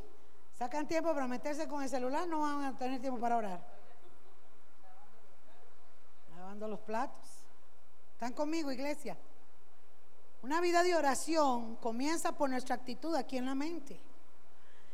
Jesús les dice sobre la necesidad de orar siempre y no desmayar. Así dice el título. Diciendo, había una ciudad y había un juez que ni temía a Dios ni respetaba a hombre. Había también en aquella ciudad una viuda, la cual venía él diciendo, hazme justicia de mi adversario. Y él no quiso por algún tiempo, pero después de eso dijo dentro de sí, mire lo que dijo este juez injusto, aunque ni temo a Dios, ni tengo respeto a hombre, sin embargo, para que esta viuda me deje de molestar, le voy a hacer justicia no sea que viniendo todos los días se me agote la paciencia. Ay, qué clase de juez, ¿verdad? pero era un juez, era un gobernante. Entonces el Señor les pone este ejemplo y les dice, oigan a este juez injusto, es un juez injusto. Y dice, ¿y acaso Dios no hará justicia a sus escogidos que claman a Él? ¿Qué dice? Antes del almuerzo. antes de dormir? ¿Cuántos quieren que Dios pelee por ustedes? ¿Cuántos quieren ver la gloria de Dios? Yo quiero verla, hermano, pero tengo que clamar día y noche. Es que queremos a un Dios, como dijo Israel, de varita mágica, de microondas. Vengo yo, por eso es que hoy la gente se va a repetición, porque dice, me voy a rezar tantos misterios y con eso ya la tengo, ¿no? Hermano, hay que pagar un precio de ayuno, de oración, de clamor, de gemir. Hay oraciones en que se van a convertir en súplicas. Hay oración en que se van a convertir en ruegos. Y no es una simple oración de que, Señor, gracias Padre, te pido, amén, ahí esperaré. No, no, no, no. Dios nunca te va a revelar todo lo que tú esperas de un solo, porque la única forma de tenerte pendiente de Él es a veces soltándote a poquito las cosas. Hello. Eso se llama proceso de Dios para llevarnos a ese nivel. ¿Están conmigo, iglesia? Dios hará justicia a sus escogidos que claman de día y noche. Y todavía se la pregunta, ¿se tardará en responderles? No se tardará, mi hermano, no se tardará. Os digo verso 8, que pronto les hará justicia. Pero cuando venga el Hijo del Hombre, ¿hallará fe en la tierra? Aquí hay una palabra profética, hermanos, para que ustedes puedan entender esto. Nótese que Jesús está diciendo que Dios va a hacer justicia. Si alguien te pega por una mejilla, ¿qué tienes que hacer tú? Ay, qué difícil, ¿verdad? Si alguien te quita, te manda a caminar una milla con una carga, dice, camina dos. ¿Mm? Y cuando usted dice, Señor, qué injusticia, me han hecho una injusticia, porque hermanos, aquí es una parte importante. Yo he venido hablándole a la iglesia y le he venido enseñando a la iglesia que esto se va a poner peor. Las cosas que se van a venir, hermanos, económicamente, políticamente, moralmente, climatológicamente, etcétera, es de mal en peor, es bíblico, se tiene que cumplir la palabra. Y la iglesia en este tiempo tiene que ser una iglesia que vele y ore para que puedan vencer la tentación, para que puedan perseverar. Tiene que ser una iglesia que esté anclada en el Señor. ¿Por qué, mi hermano? Porque la desesperación va a llegar a la iglesia, a muchas personas, a pedir erróneamente, pero también a sufrir persecución. ¿Sabe usted, mi hermano? El Señor dice, no os venguéis, no se venguen de nadie. Mía es la venganza, dice el Señor. Y ahora al final lo vamos a ver cómo se va a vengar Dios. Y cada vez, iglesia, que usted ora a Dios y le dice, Señor, me duele lo que me han hecho. Es una injusticia lo que estoy pasando, Señor. Por ser cristiano, por predicar la palabra, se burlaron, qué sé yo. Porque hermanos, nosotros no hemos sufrido hasta la sangre. Hace unos días vi una noticia que me mandó Marcela, hermanos, de, de un lugar, no sé si fue en Indonesia, no sé qué país, que es prohibido reunirse como nosotros y menos pronunciar el nombre de Jesús, menos hablar de la Biblia. Y estando así, hermanos, en un edificio, les prendieron fuego por todas las entradas y los hermanos se tiraban del edificio y caían muertos a la carretera. Murieron mucha gente por ir a escuchar la palabra de Dios. Nosotros no hemos llegado a eso todavía. No hemos llegado hasta la sangre, como dice la palabra. Pero amados, vamos a ser perseguidos, ultrajados, calumniados, etcétera, etcétera. Jesús dice entonces, yo les voy a hacer justicia. Y cuando dice, pero cuando venga el Hijo del Hombre, está hablando del arrebatamiento, cuando Él regrese, ¿hallará fe en la tierra?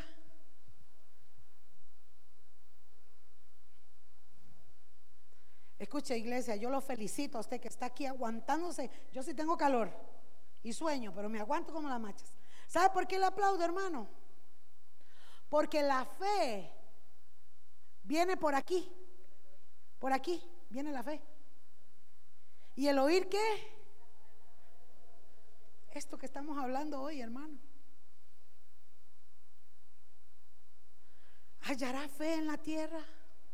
La gente está orando erróneamente, hermano. Santiago capítulo 4, versículo 1. Voy a correr porque empezamos tarde, hermanos. Santiago capítulo 4, versículo 1 al 4. Mira lo que dice. ¿De dónde vienen las guerras y los pleitos entre vosotros? ¿No es de vuestras pasiones las cuales combaten en vuestros miembros? ¿De dónde sale todo? De uno de, de adentrito de uno mismo, de la carne. Codiciáis y no tenéis. Matáis y ardéis de envidia. Y no podéis alcanzar, combatís y lucháis y lucháis, pero no tenéis lo que deseáis, porque no pedís.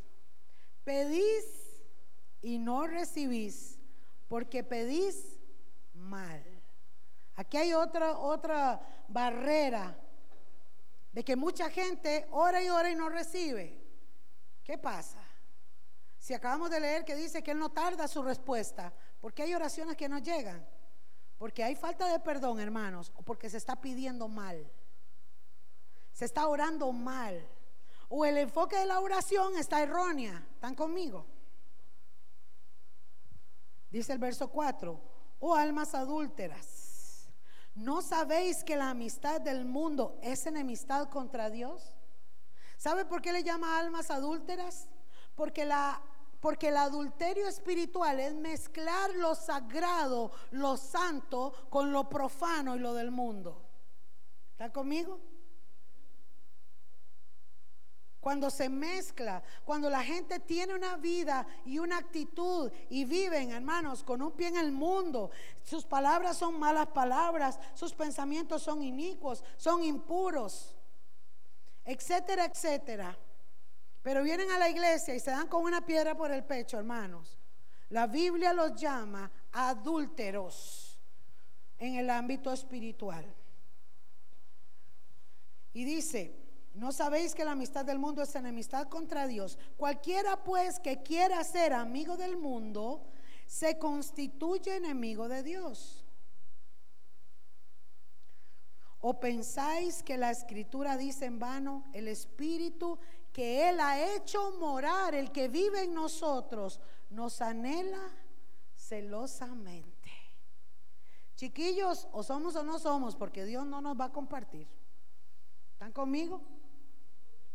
Y entonces, cuando una vida mediocre en, el, en Cristo Jesús, ora y ora y ora y no hay respuesta. ¿Ah? ¿Y qué dice? se pide mal. La gente pide para su propio deleite.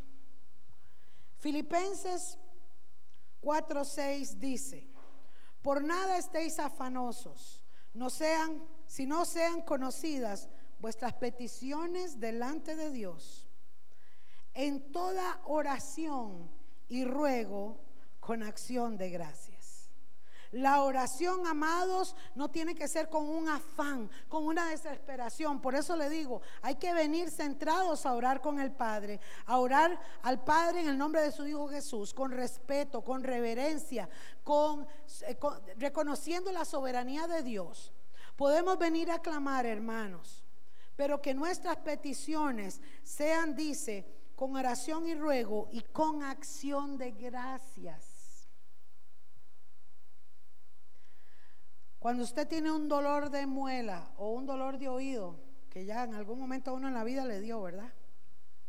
¿Cuánto le decían gracias, Señor? Gracias, Señor, por este dolor de muela. Gracias, Señor, por este majonazo que me di en el dedo que me quedó morado.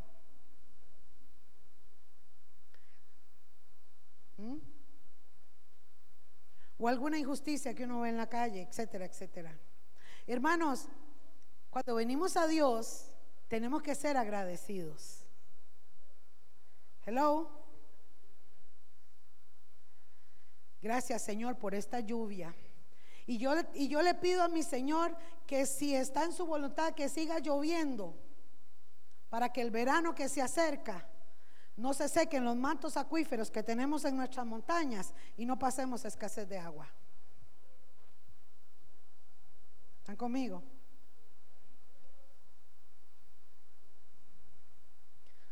Gracias Señor por la vida, por la salud, por la comida, por este arrocito y frijoles y este pedacito de queso. Gracias Señor. Por eso hermanos, hablaba del fariseo. El fariseo decía, yo ayuno dos veces a la semana, traigo los diezmos, hago todo. ¿Qué es lo que siempre decimos, hermano? Pero hasta eso, mire, nosotros los que somos de casa, cuando nosotros damos el diezmo, lo hacemos por qué? Por obediencia. ¿Y cómo hay que hacerlo? Con alegría. La ofrenda no se saca de lo que uno tenga en la cartera, no, se trae ya preparada desde la casa, porque uno le da al Señor con amor.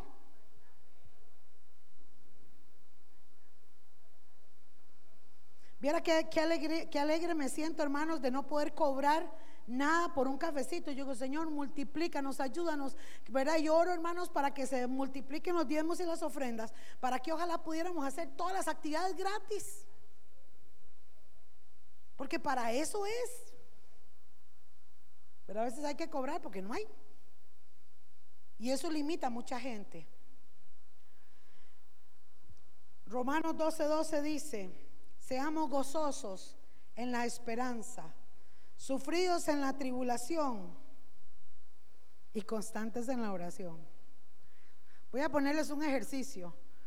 Que usted le lea este versículo al que está a la par. Dígale, goces en la esperanza, sufre en la tribulación y sea constante en la oración. ¿Eh? En el mundo tendréis aflicción, pero no teman. Yo he vencido al mundo. Orar es intimidar con Dios, tener comunión con Dios. Una oración débil quiere decir que hay una pasión débil por Dios. Porque hermanos, hay poca pasión del pueblo de Dios por Dios. Hay mucha pasión en la oración ministerial. Cuando oro por lo que quiero, por lo que me gusta o por lo que necesito. Pero hay poca oración con pasión por Dios. ¿Estamos entendiendo? Es la pasión por Dios la que me empuja a ir a su presencia.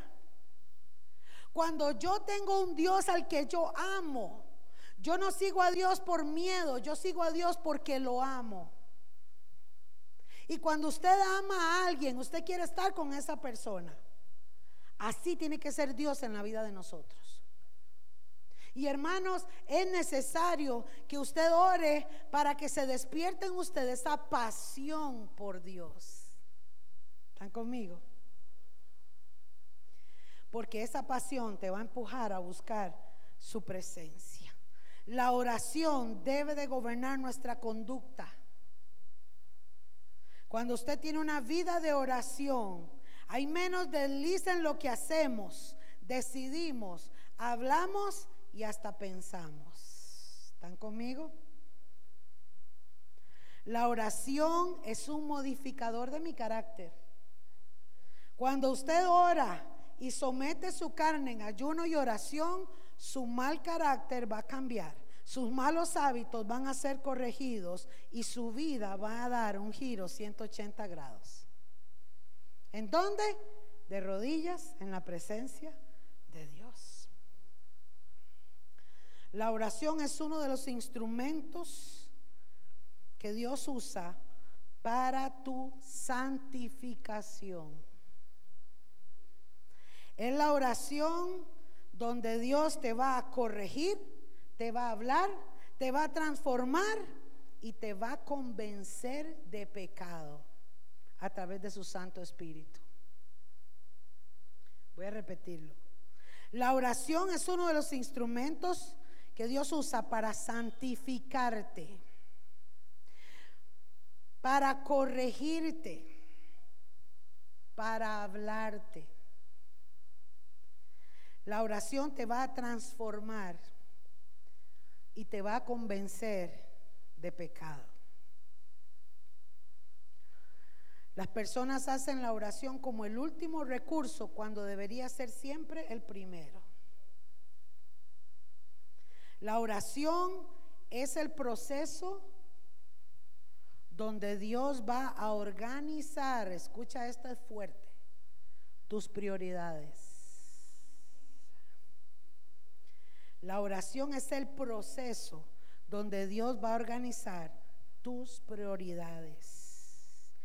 Y la oración es la que Dios va a usar para cumplir los propósitos de Dios en ti, ordenando primero tu vida, tu mente y todo lo que tú tienes. Dios no puede usarte en, su casa, en su reino, si primero no comienza a trabajar contigo. Todo el mundo quiere servir a Dios, pero si yo no tengo mi vida ordenada, esto se lo decimos a la gente que se va a casar, a los chicos. ¿ah? Cuando los chicos se van a casar, yo le pregunto a Juanito, Juanito, ¿y cómo es tu vida?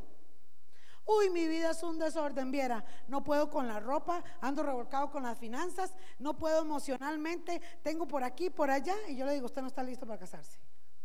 Porque cuando uno se casa tiene que lidiar con los enredos de uno y con el cónyuge. ¿Están conmigo? El siervo de Dios, Dios quiere usarlo, pero necesita pasarlo por un proceso, porque si mi casa aquí adentro no está ordenada y luego la física no está ordenada, ¿cómo pues voy a ordenar la casa de Dios? ¿Están conmigo? Entonces la oración, hermanos, es Dios la usa para llevarnos a esos propósitos y ordenar nuestra vida. La oración no es llegar a pedir solo lo que yo quiero, lo que yo creo conveniente, sino que es pedir conforme a su santa voluntad. Judas 1.20 dice que debemos de orar en el Espíritu Santo. ¿Ah? Orar en el Espíritu Santo. La oración, hermanos, te va a ayudar a depender de Dios. La oración te lleva a depender de Dios. Por eso Jesús dijo, sin mí nada podéis hacer. ¿Están conmigo? Yo soy la vid, vosotros los pámpanos. Y sin mí nada podéis hacer. Si tenemos a Dios como prioridad, el tener ese espacio con el Señor, hermanos, vamos a ver su gloria.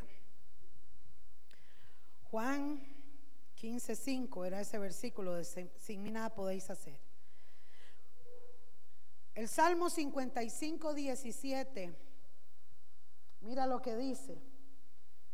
Tarde y mañana y a mediodía oraré y clamaré. ¿Y qué va a pasar? Y él oirá mi voz. ¿Sabe por qué se va a cumplir esa palabra? Porque los ojos del Señor están sobre los justos y sus oídos atentos a sus oraciones. Pero el rostro del Señor está contra aquellos que hacen el mal. Eso dice Primera de Pedro 3, 12. Y terminamos esta parte, hermanos, con Mateo capítulo 26, versículo 41, que dice, velad y orad para que no entréis en tentación. El espíritu a la verdad está dispuesto, es el espíritu que está dentro de nosotros, ¿verdad? Pero la carne, ¿cómo es? Es débil. Ya no vivo yo, dijo Pablo Ahora Cristo vive en mí. Yo necesito morir a mi yo para que Él crezca. Amén. Acabamos de ver esta parte, hermanos, que es una oración eficaz. Quiero que se ponga un momentito sobre sus pies, los que puedan. Vamos a estirarnos un segundito. Y vamos a entrar a la segunda parte, hermanos, porque Lo hicimos de 2 a 5, hay mucho que hablar, pero esta otra parte es muy interesante y muy importante, hermanos. Vuélvase al que está a su lado y hágale un masajito aquí atrás. A ver, al que pueda. Hágase un masajito. Búsquese ahí una pareja. Vaya, está Yorle. Marcelita, ¿de dónde? Yorle. Tía ahí está Doña Salia, vea. Doña Salia, ahí está Tía Cinia. Es un masajito. Y ahora se vuelve al de la espalda al otro y le hace al otro, ¿eh? Un masajito. Qué rico, ¿eh? Para que no. Dale, hermano, les doy un minuto más. Saques ese estrés. Qué rico, ¿verdad? Dayanita es un masaje, no se aproveche. Está con el esposo. Ok. ¿Seguimos o paramos? ¿Quedó café, chiquillos? Dayana, ¿quedó café? No. ¿O fresco? Por si alguien quiere, no. Bueno, hermanos, seguimos para ir terminando. Bueno, nos queda una hora. Así que no se duerman, chiquillos, no se duerman, sean valientes. Ok, vamos a seguir. Vamos a ver. Un, estirón, un estironcito, mis amados. Bueno, seguimos, mi gente linda, ¿sí? Ok.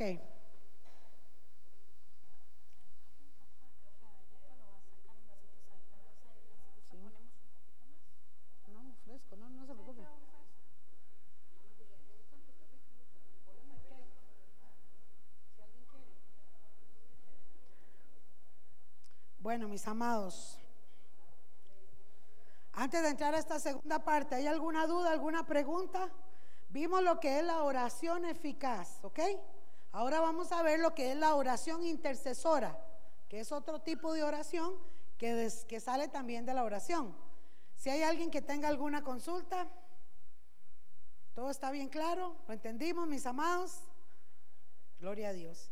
¿Sabe qué, mis amados? Yo he estado orando para que el Señor levante de verdad este ejército de oración. Necesitamos levantarnos en oración, amén, como pueblo de Dios. En este tiempo con las lámparas encendidas, mostrándoselas al mundo de que somos el pueblo de Dios. Amén. Antes de que venga el Señor por nosotros. Estamos, chiquillos. Ok. Vamos a ver ahora, hermanos, el poder de la intercesión. Ezequiel capítulo 22, versículo 30. Ezequiel capítulo 22, versículo 30. Vean qué tremendo lo que el Señor le habla al pueblo. Y aquí hay algo importantísimo que es necesario, amados, que entendamos. Vamos a hacerlo. Eh, David, ¿cuántos salieron? Cafés. Cuatro. Ok, hay cuatro cafés. Si alguien quiere más y si no queda fresco. Ok. Tal vez el que desea que vaya ya para nosotros no detenernos. Bueno, mis hermanos, busqué entre ellos, dice la palabra, hombre que hiciese vallado. ¿Recuerdan que el pastor había predicado de eso? Hacer un vallado, una cerca. Y que se pusiese en la brecha delante de mí a favor de la tierra. Para que yo no la destruyese. El Señor había determinado enviar a destruir una tierra y dice, estoy esperando a ver quién se para en la brecha y diga, Señor, yo voy a, orar aquí, a interceder para que no la destruyas. Pero dice el Señor, no lo hallé. ¿Recuerdan, mis amados, cuando Abraham empezó a orar, cuando recibió de que Dios iba a destruir a Sodoma y Gomorra? Y Abraham, amados, empezó a hacer una oración, se la voy a contar para no leerla, pero Abraham comenzó a hacer una oración y dice que le dijo, Señor, si hubiesen 50 justos, ¿tú no destruirías la ciudad? Y el Señor le dijo, no la destruyo. Pero seguro Abraham dijo, caramba, 50 son muchos. Bueno, Señor, 40. Si hubieran 40, papito bello, tú no la destruyes. No la destruyo, le dice el Señor. Ay, pero 40, ¿dónde, ¿a dónde encuentro 40 yo en Sodoma y Gomorra? Bueno, Señor, 30, sí, ya 30, 30. Si hubieran 30, ¿no la destruye? No, no la destruyo. Abraham estaba intercediendo por una ciudad pecadora. Y estaba intercediendo en favor, hermanos, de aquellos que eran justos en ese lugar. Podemos nosotros orar por Costa Rica en medio del pecado y de todo lo que está pasando en este tiempo final por aquellas personas que han de venir a, su reino. Cuando Abraham llegó a 10, ya así contados con los dedos, el Señor le dijo, yo no lo voy a destruir si hubieran 10, pero lamentablemente no lo hay. Pero a Lot, que es mi hijo, a Lot, que sí es un justo, un hombre recto delante de mí, yo lo voy a sacar de esa destrucción a él y a su familia.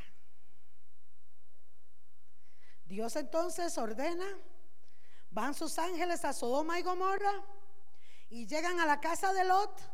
Era tal la perversión el espíritu sodomita manejaba esa ciudad que el homosexualismo y el lesbianismo estaban en el tope, así como va Costa Rica y muchos países del mundo.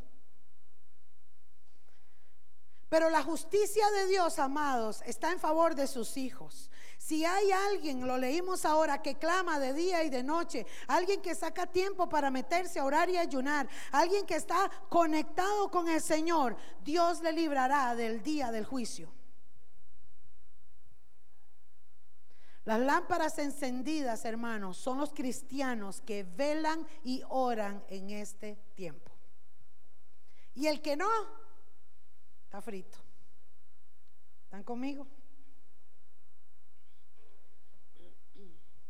Dios está buscando en este tiempo, hermanos, hombres y mujeres que se pongan en favor de otros, que estén dispuestos a ponerse en la brecha entre Dios y este mundo para interceder ante Él, para que sus propósitos sean manifiestos aquí en la tierra.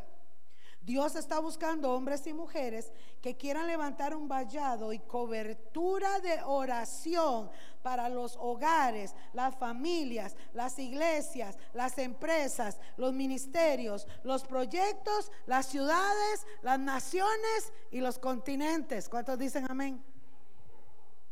Dios quiere levantar un ejército, hermanos. Y nosotros, si usted está aquí esta tarde, es porque Dios le ha llamado para que usted sea parte de un ejército del cual nosotros podemos orar en favor de Costa Rica. Nosotros podemos orar por nuestros hogares, podemos orar por nuestros hermanos, podemos orar por nuestros jóvenes y nuestros niños. Y la cobertura de Dios será sobre su pueblo, hermanos. Así como en el tiempo de Egipto cayeron las plagas sobre los egipcios.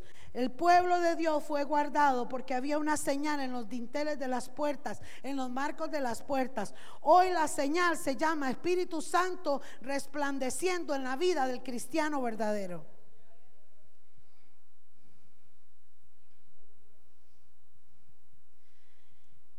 La intercesión es el acto de interceder o hacer una petición en lugar de otro delante de Dios.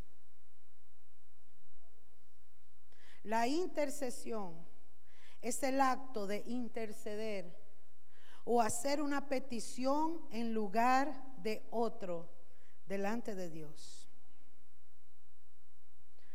En el idioma hebreo, interceder significa, se, pronuncia palal, significa orar, interceder o mediar entre dos partes.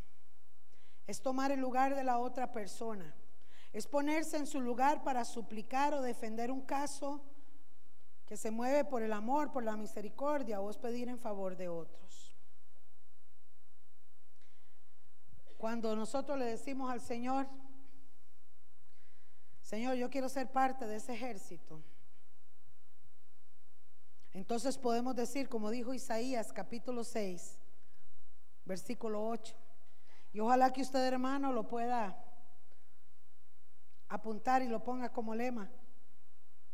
Si usted le quiere servir a Dios, si usted quiere honrar a Dios, después de oír la voz del Señor que decía, ¿a quién enviaré? ¿Y quién irá por nosotros? Isaías le respondió y dijo, heme aquí, envíame a mí. Amados, y esta palabra es fuerte. Hay gente que pasa solo a ser hijo de Dios. El hijo es el que tiene un papá al que le pide, pide y pide. ¿Eh? Le gusta vivir como hijo.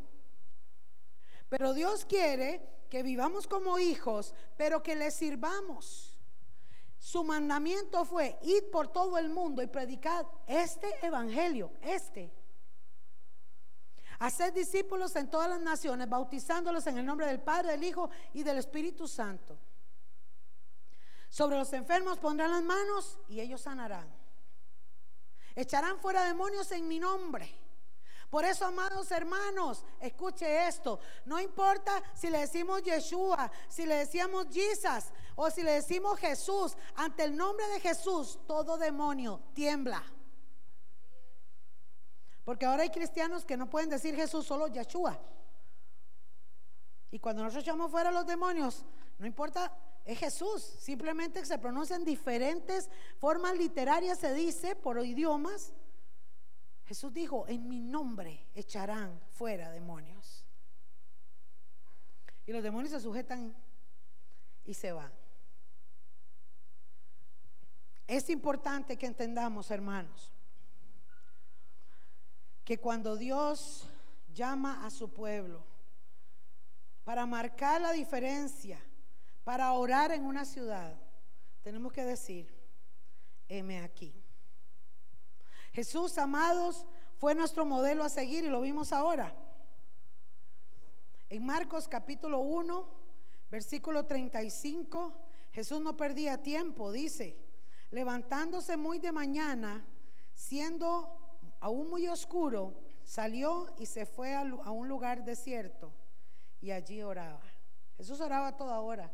Oraba en la noche, oraba en el día y ahora en la madrugada levantarse a las 4 de la mañana para ir a orar.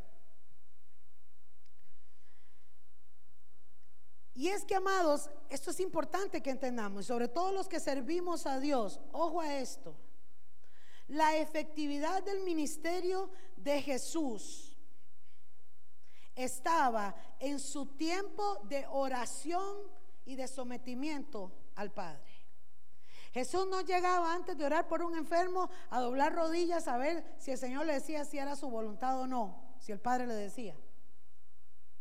Jesús iba y tenía su tiempo de oración y cuando iba y ejecutaba la palabra, sus milagros, sus sanidades eran efectivas porque ya venía preparado.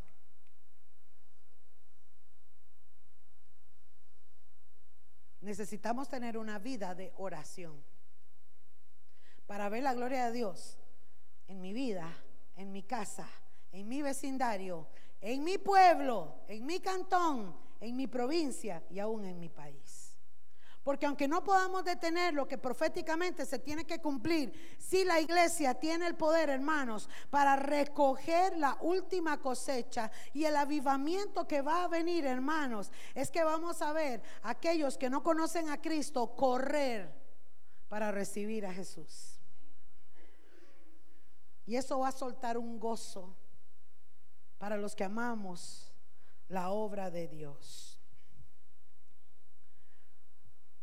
Cuando tenemos intimidad con Dios, con nuestro Creador, el Espíritu Santo afina nuestro oído espiritual. La gente espera que venga el pastor o la pastora o el profeta a ver qué me dice Dios. Yo pregunto esto, hermanos.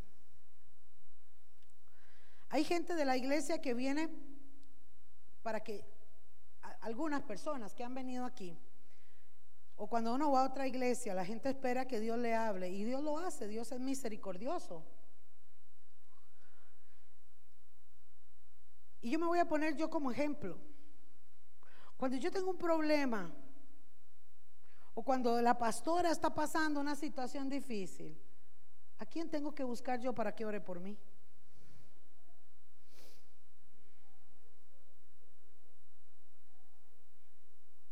Ya Celeste lo, respondió, ¿eh? Desde allá lo dijo, ¿eh? Un angelito hablando. Al Señor, hermanos. Dios habla cuando Él quiera. Cuando yo viví lo de Natanael, hermanos, yo no fui a buscar profecía. El Señor mandó a Nano a la casa y ahí me dio la palabra y se cumplió la palabra. Y preparó mi corazón. Y recuerdo que mi oración cambió desde ese día porque yo le decía, Señor, si es hoy, todos los días le decía, Señor, si es hoy la prueba, ayúdame, sosténme, Señor, sostén a mis hijos, a mi esposo. Yo empecé a orar antes de, pero fue el Espíritu Santo por su misericordia, hermanos. Pero yo me aferro al Señor cada día y le digo, Señor, no me dejes moverme si no es tu voluntad, Señor. Porque meter la pata, hermanos, es tan fácil. Porque somos seres humanos. Pero ¿sabe qué es lo lindo de Dios, hermanos? Y es una promesa para ti. Dice la palabra, el, justo da el paso y el Señor lo endereza. ¿Eh? Si Él está delante de ti. Cuando estamos en intimidad con el Señor, el Espíritu Santo afina nuestro oído para escuchar la voz de Dios y nos va a guiar y nos va a direccionar en la intercesión que tenemos que hacer en cada ocasión. Si usted quiere ser un intercesor, pida al Espíritu Santo que le diga por qué orar y cuándo orar. Yo ahora tengo que llegar a orar a mi casa para la guía que tengo que enviar mañana a los que van a comenzar el ayuno con nosotros a partir de mañana ojalá que fueran todos. Recuerdan que estamos haciendo, vamos a hacer un mes de ayuno y oración seguido. Arrancamos mañana a las 6 de la tarde. El Señor nos movió, yo lo arranco mañana a las 6 y yo espero que todos los días haya gente hasta el último día de este mes. Pero, la pastora ya tiene la guía. No, pero sí, pero sí, yo quiero orar. Porque no me la invento yo, hermanos. Yo necesito que el Espíritu Santo me, diga qué hacer. Pero Dios quiere guiarte también. ¿Cuál es la guía de intercesión que necesitas para saber cómo orar por tus hijos, cómo orar por tus finanzas, cómo orar por tu familia? ¿Cómo salir de la situación? Necesitas una guía y el único que puede hacerlo es el Espíritu Santo cuando tú lo buscas de rodillas y le dices, y te lo puedo asegurar, nunca, nunca quedarás sin una respuesta, porque Él es fiel y justo para responder todo lo que tú quieres. Él siempre te va a decir, hermanos, siempre te va a dar una respuesta. Claro, conforme a su voluntad. ¿Ah? Señor, necesito que me hables. Ok, aquí estoy, le dice el Señor. Aquí estoy. La intercesión, amados, es una arma poderosa espiritual que irrumpe los aires y hace que los planes y los propósitos de Dios se manifiesten en cada cosa o cada situación por la que tenemos que interceder. Dios está buscando hombres y mujeres que vengan delante de Él y se pongan a favor de otros para que vengan a Cristo. Dios está dispuesto, hermanos, a restaurar familias, a dar luz a los gobernantes y a que haya unidad en el cuerpo de Cristo. Pero nada va a suceder si no oramos e intercedemos por eso. ¿Dónde nace la intercesión? Número uno, en el corazón de Dios. Lucas 22, 31 dice que Jesús estaba por ahí cada vez que Jesús se iba a orar, hermanos, ya lo vimos ahora. En algún momento oró por su necesidad, En otro momento iba a estar a solas con el Padre, exaltar al Padre. En otro momento se fue a hablar con Elías y Moisés en una representación del cumplimiento profético. Y en otro momento, o en la mayoría de veces, ¿sabe qué hacía Jesús cuando se iba a orar toda la noche? A interceder. Ay, Pedrito. Le dijo también al Señor, Lucas 22, 31. Simón, Simón, que era Pedro. He aquí, Satanás os ha pedido para zarandearos como a trigo. ¿Sabe cómo se zarandea el trigo? ¿Ah? ¿Verdad? Oiga, hermano, Satanás venía a jocotear. ¿Y sabe qué hizo el Señor? Verso 32 pero yo he rogado por ti. ¿Qué estaba haciendo el Señor en su tiempo libre? Orando en favor de... De ahí nace la intercesión, hermanos. La intercesión no es algo que se inventó. Esto nació en el corazón de Dios. Y el Señor dice, mayores cosas de las que yo hice, vosotros haréis. ¿A qué nivel nos quiere llevar el Señor? ¿Dónde está el poder para hacer todo eso? Orando orando, ayunando y sometidos. Para que no falte tu fe y tú una vez vuelto confirma a tus hermanos. Hermanos, hermanos y hermanas bellos, hermosos del Señor. Y nuestro hermoso Señor Jesús, nuestro Maestro, se fue al cielo y sigue intercediendo 24/7 por ti y por mí. Hebreos 7:22. Hebreos 7:22. Por tanto, del 22 al 25, Jesús es hecho fiador de un mejor pacto. Y los otros sacerdotes llegaron a ser muchos debido a que por la muerte no podían continuar. Está hablando de Jesús como sacerdote. Mas este Jesús por cuanto permanece para siempre, tiene un sacerdocio inmutable, un sacerdocio este, ilimitable, un sacerdocio incomprensible, es algo fuera de nuestra mente carnal, por lo cual el único que puede salvar perpetuamente a los que por él se acercan a Dios es Jesucristo, viviendo siempre. ¿Qué hace Jesús? para interceder por nosotros. Primera de Juan 2.1.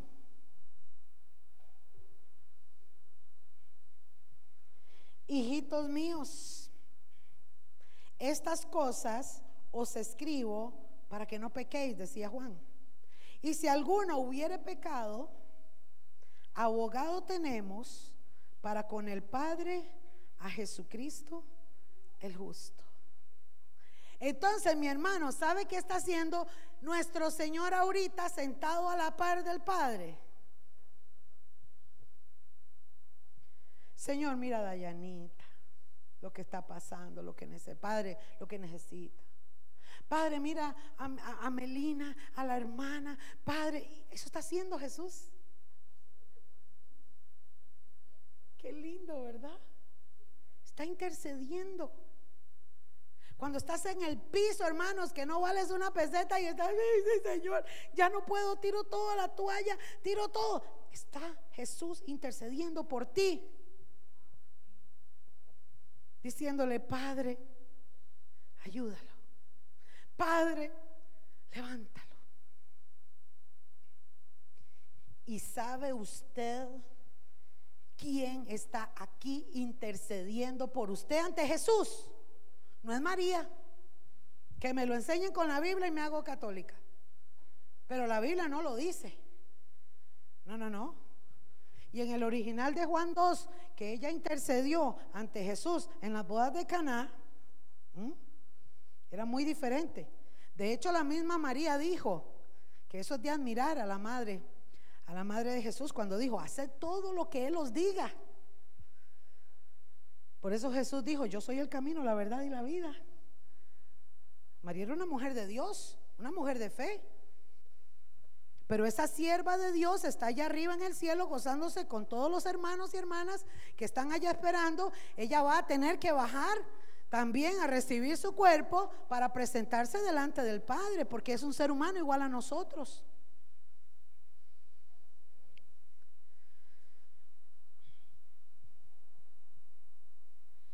¿Quién intercede por nosotros? Romanos 8, 26.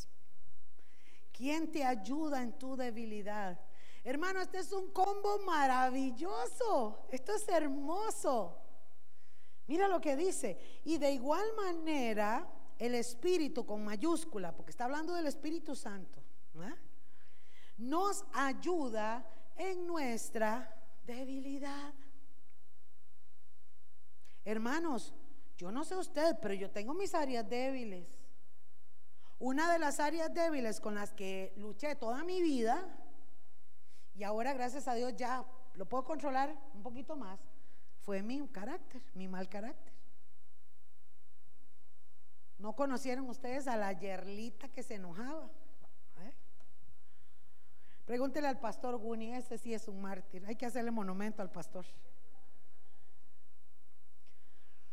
Es una área débil con la que tuve que luchar muchos años y someterme al Señor para que moldeara mi carácter. Pero ¿cómo tenía que aprender yo, hermanos? De rodillas. Porque uno espera que baje el, ángel y le haga con una varita mágica. Plin. Mire, Dios guarde fuera así, baja con un garrote y nos da por la cabeza. Fulminados estuviéramos. Pero el que te ayuda en tu debilidad, no importa cómo se llame, es el Espíritu Santo. Pues, ¿qué hemos de pedir como conviene? A veces ni siquiera sabemos cómo orar. Entonces, no hay excusa porque tienes a alguien que está dentro de ti que te puede ayudar a cómo orar. Por eso te digo, ¿quién te va a dar la guía de oración? ¿Quién te va a decir cómo orar por tu casa para que tu oración sea efectiva? Por tus finanzas, por la situación. ¿Quién te lo va a decir? El Espíritu Santo. Pero el Espíritu mismo intercede por nosotros con gemidos, palabras indecibles, no son, ¿cómo lo podemos decir? Entendibles para nosotros. Es un misterio entre el Espíritu Santo. Entonces, chiquillos, díganme si no es hermoso. Miren qué lindo es Dios. ¿ah? Murió por nosotros nuestro Señor. Primero el Padre mandó a Jesús, el Padre de las luces, ¿verdad? Dice que toda dádiva y todo don perfecto viene del Padre de las luces.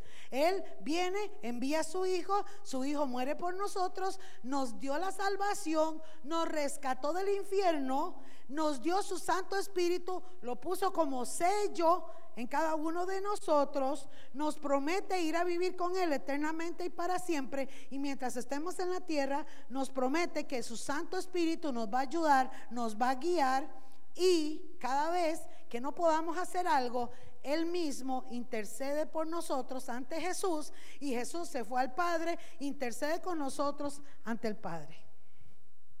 El ministerio de la intercesión nace en el corazón de Dios y Él hoy por hoy intercede 24/7. ¿Y qué espera que hagamos nosotros? ¿Ah? Mis abuelitos estaban ya tan mayores y me decían, Recuerdo mi abuelito era un evangelista de muchos años y cuando estaba ya mayor me decía, ay Yerlita, yo me siento mal porque ya no puedo ni ir a la iglesia. No ve que ya salgo afuera y ya la nuca, me, dan, me entra un chiflón en la nuca y me refrío. Y era que no duermo la noche. Ella tenía casi 80 años, abuelito. Y me decía, pero viera que en la noche yo me siento en la cama con mi viejita y comenzamos a orar por todos. Y oramos y oramos por todos. Y yo le decía, abuelito,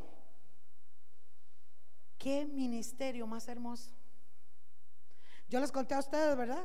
Lo que le pasó a un pastor que siempre se quejaba porque una hermanita le llegaba a la iglesia a dormirse. Y un día tuvo un sueño y se va al cielo y muere la hermana y se va al cielo también. Y entonces le muestra a Dios dos tronos. Una silla forrada en oro, otra silla más sencillita. Una corona llena de perlas y algo lujoso, precioso y otra corona más o menos. Una vestidura preciosísima y lindísima y otra vestidura bonita también, pero menos lujosa que la otra. Y el pastor dijo, esta es la mía. Yo predico, yo oro, yo ayuno, yo hago aquí, yo hago allá. Yo gano almas. Y fijo la otra es de la hermanita, porque la hermanita llegaba a la iglesia solo a dormir. Y cuando vino la entrega de galardones, llamó el ángel a la viejita abuelita y le dijo, venga fulanita, este es su trono. Y la sienta en la silla lujosa y le pone la vestidura más hermosa y una corona. Y ella se queda ahí feliz y se vuelve el pastor y le dice al ángel, hey, espérese, no, no, no, está mal. Esa es la mía. Usted se equivocó. Esa hermanita le toca a la otra porque el pastor soy yo. Y el ángel le dijo, no estoy equivocado, esta es la de ella. Y le dice, pero ¿por qué si ella hasta llegado a dormir a la iglesia? Y le dice el ángel, ella llegaba a dormir a la iglesia porque doblaba rodillas toda la noche orando por usted y su ministerio. Así que esta silla es la de ella y a usted le toca la otra. Así que hermano, gloria a Dios si usted ora por mí cuando lleguemos al cielo y le toca la mejor, gloria a Dios. Pero esto tiene peso, hermanos. ¿Están conmigo? Esto tiene peso. Romanos 8 ahí mismo en el 34 dice, ¿quién es el que condenará? ¿Quién va a dar ese último juicio? El Señor. Cristo es el que murió, mas aún el que también resucitó y que además está a la diestra de Dios y que también intercede por nosotros. Ahí está el versículo de respaldo 8:34. ¿Por qué cosa debemos orar, hermanos? Yo les voy a dictar algunos versículos para adelantar. Debemos de interceder en favor de los ministerios. Debemos de orar por los que le sirven a Dios. La iglesia siempre tiene que tener un respaldo de oración. Yo agradezco tanto a nuestra hermana Adelita que tiene tantos años de que venía a limpiar la iglesia, pero también todos los domingos se reúne con las hermanas allá a orar en favor de nosotros. Y yo espero, hermano, que usted se haga parte también de este equipo y se una también, como lo hizo la hermana Mila ahora, que necesitamos interceder. Pablo en Romanos 15, 30 y 31, se lo voy a leer. Pablo le dijo a los romanos, pero ruego hermanos por nuestro Señor Jesucristo y por el amor del Espíritu, que me ayudéis orando por mí a Dios ¿Ah? Pablo le está diciendo, oren por mí. Para que sea librado de los rebeldes que están en Judea y que la ofrenda de mi servicio a los santos en Jerusalén sea acepta. Pablo tenía que ir a predicar a Jerusalén y le está diciendo a la iglesia, oren. Hermanos, eh, el otro día que fuimos a ministrar allá arriba, recuerdan que estuvimos orando, que fueron algunos de los de los siervos aquí con nosotros y oramos, vieron la gloria de Dios y aquello se movió en la iglesia. Hace unos días Dios nos permitió también, estaba Delma y la hermana Joleni, estuvimos allá en una iglesia, estuvimos ministrando también con otras hermanas, Dunita también, vimos la gloria de Dios. Pero hermanos, qué lindo saber que nosotros estamos llevando el Evangelio, estamos llevando la palabra y que hay un pueblo de Dios respaldándonos en oración. Aquí hay hermanos como Carla, Carlita, que casi no la hemos vuelto a ver, está en un ministerio en las calles trabajando. Hay que darle respaldo de oración hermanos y hermanas que están llevando el Evangelio, que Dios está usando, el que ministra en la red de hombres o el que ministra en la red de mujeres o quien sea, debemos de orar por los ministros y por los ministerios. Amén. En Colosenses 4, 2 y 3 también nos exhorta Pablo y dice, perseverad en la oración, velando en ella con acción de gracias orando también al mismo tiempo, dice, por nosotros, para que el Señor nos abra puerta para la palabra, a fin de dar a conocer el misterio de Cristo, por el cual también estoy presto para que lo manifieste como debo hablar. ¿Ah? Pablo está diciendo, ayúdenme a orar para que se abran puertas. Hermano, la iglesia tiene que orar para que se abran puertas de evangelización, para poder nosotros salir a las calles, a la escuela, donde sea, para poder seguir predicando el Evangelio. En Efesios 6, 18, Pablo también, salud, exhorta y dice, orando en todo tiempo, 18 y 19, con toda oración y súplica en el Espíritu, y velando en ella con toda perseverancia y súplica por todos los santos. Oiga, ¿sabe qué está diciendo aquí eh, Pablo? Que oren con súplica. ¿Cómo suplica usted? ¿Ah? Vea, chiquillos, cuando en casa se mete un ratón, usted va a ir a la pastora en una súplica total. Marcelo está ahí que no me deja mentir. Yo le digo a, mi, a Guni, mi amorcito, por favor, por favor, por favor, se lo suplico, mate, lo saque, lo va a ver qué hace con ese bicho. Por favor, es una súplica. ¿Ah?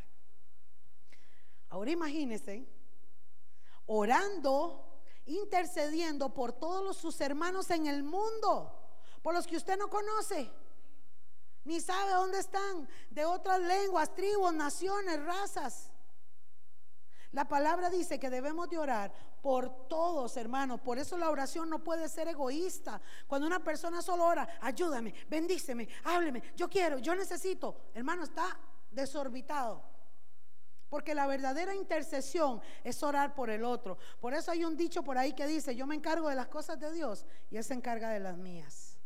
Bíblicamente lo que dice es Dios honra a los que le honran. Si yo me preocupo por su reino, por hacer su voluntad, hermano, cuando yo antepongo la necesidad de mi hermano a la mía, yo voy a ver la gloria de Dios.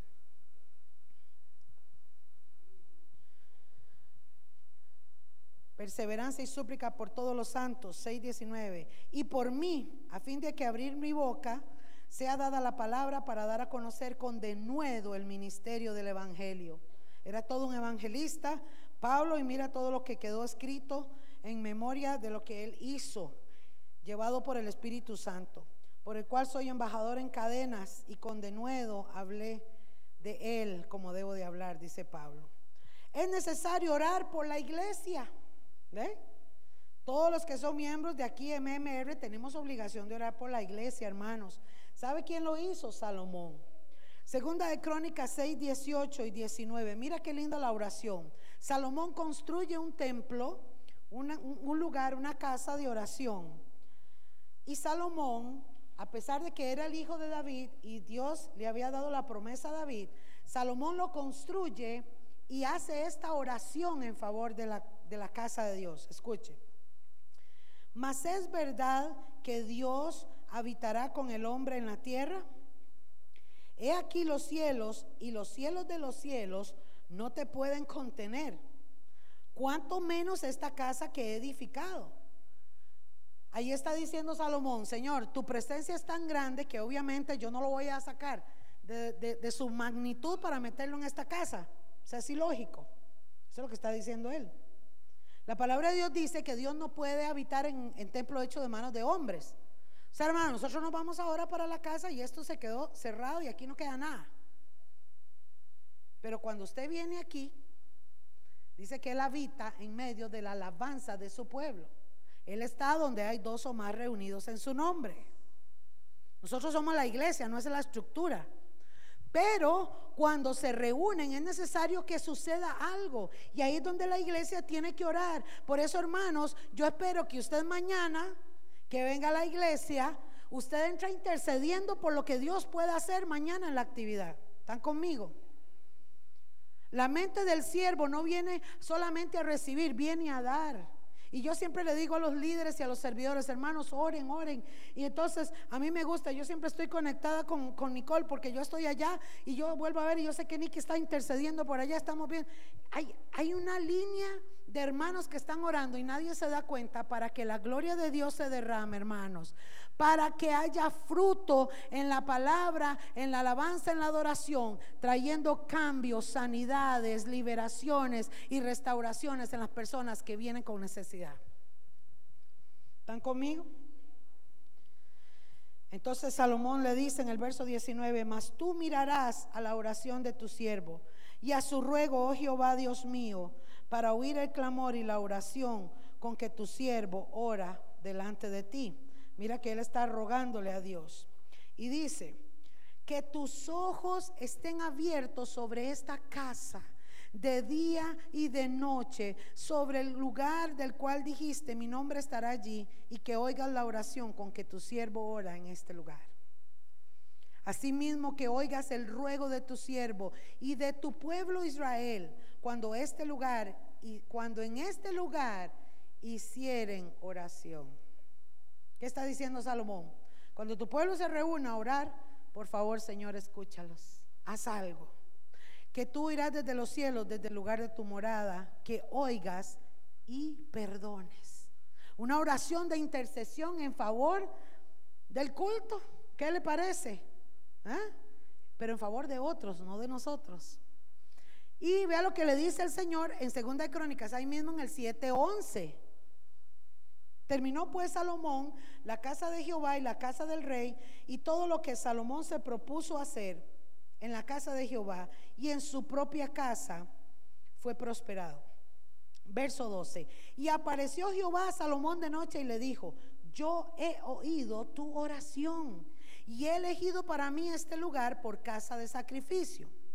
Si yo cerrare los cielos para que no haya lluvia, y si mandare a la langosta que consuma la tierra, o si enviare pestilencia a mi pueblo. Y verso 14, si se humillare mi pueblo de corazón, sobre el cual mi nombre es invocado, y oraren y buscaren mi rostro, y se convirtieren de sus malos caminos, entonces yo oiré desde los cielos y perdonaré sus pecados y qué más y sanaré su tierra. Y dice el verso 15, ahora están abiertos mis ojos, está diciendo el Señor, y atentos mis oídos a la oración en este lugar. ¿Cuánto le dan gloria a Dios? Por eso, hermanos, tenemos que orar por esta casa y todas las demás. Que el Señor se glorifique. Es simple, hermano. Aquí tenemos, oremos por la iglesia manantial de fe, por la iglesia casa de oración, por nuestros hermanos en Birri, por todo lado. Oremos para que Dios se manifieste en la casa, en, su, en la casa de, de oración de los hermanos también donde se reúnen. Es necesario que oremos, hermanos, por un crecimiento espiritual. Tenemos que interceder por la iglesia para que la iglesia se levante. Pablo le escribe a los, de Tesalónica en el capítulo 3, versículo 9, y les dice, por lo cual, ¿qué acción de gracias podremos dar a Dios por vosotros, por todo el gozo con que nos gozamos a causa de vosotros delante de nuestro Dios? Oiga, Pablo estaba orando, dándole gracias a Dios de ver el gozo que había en los hermanos. Qué lindo, ¿verdad?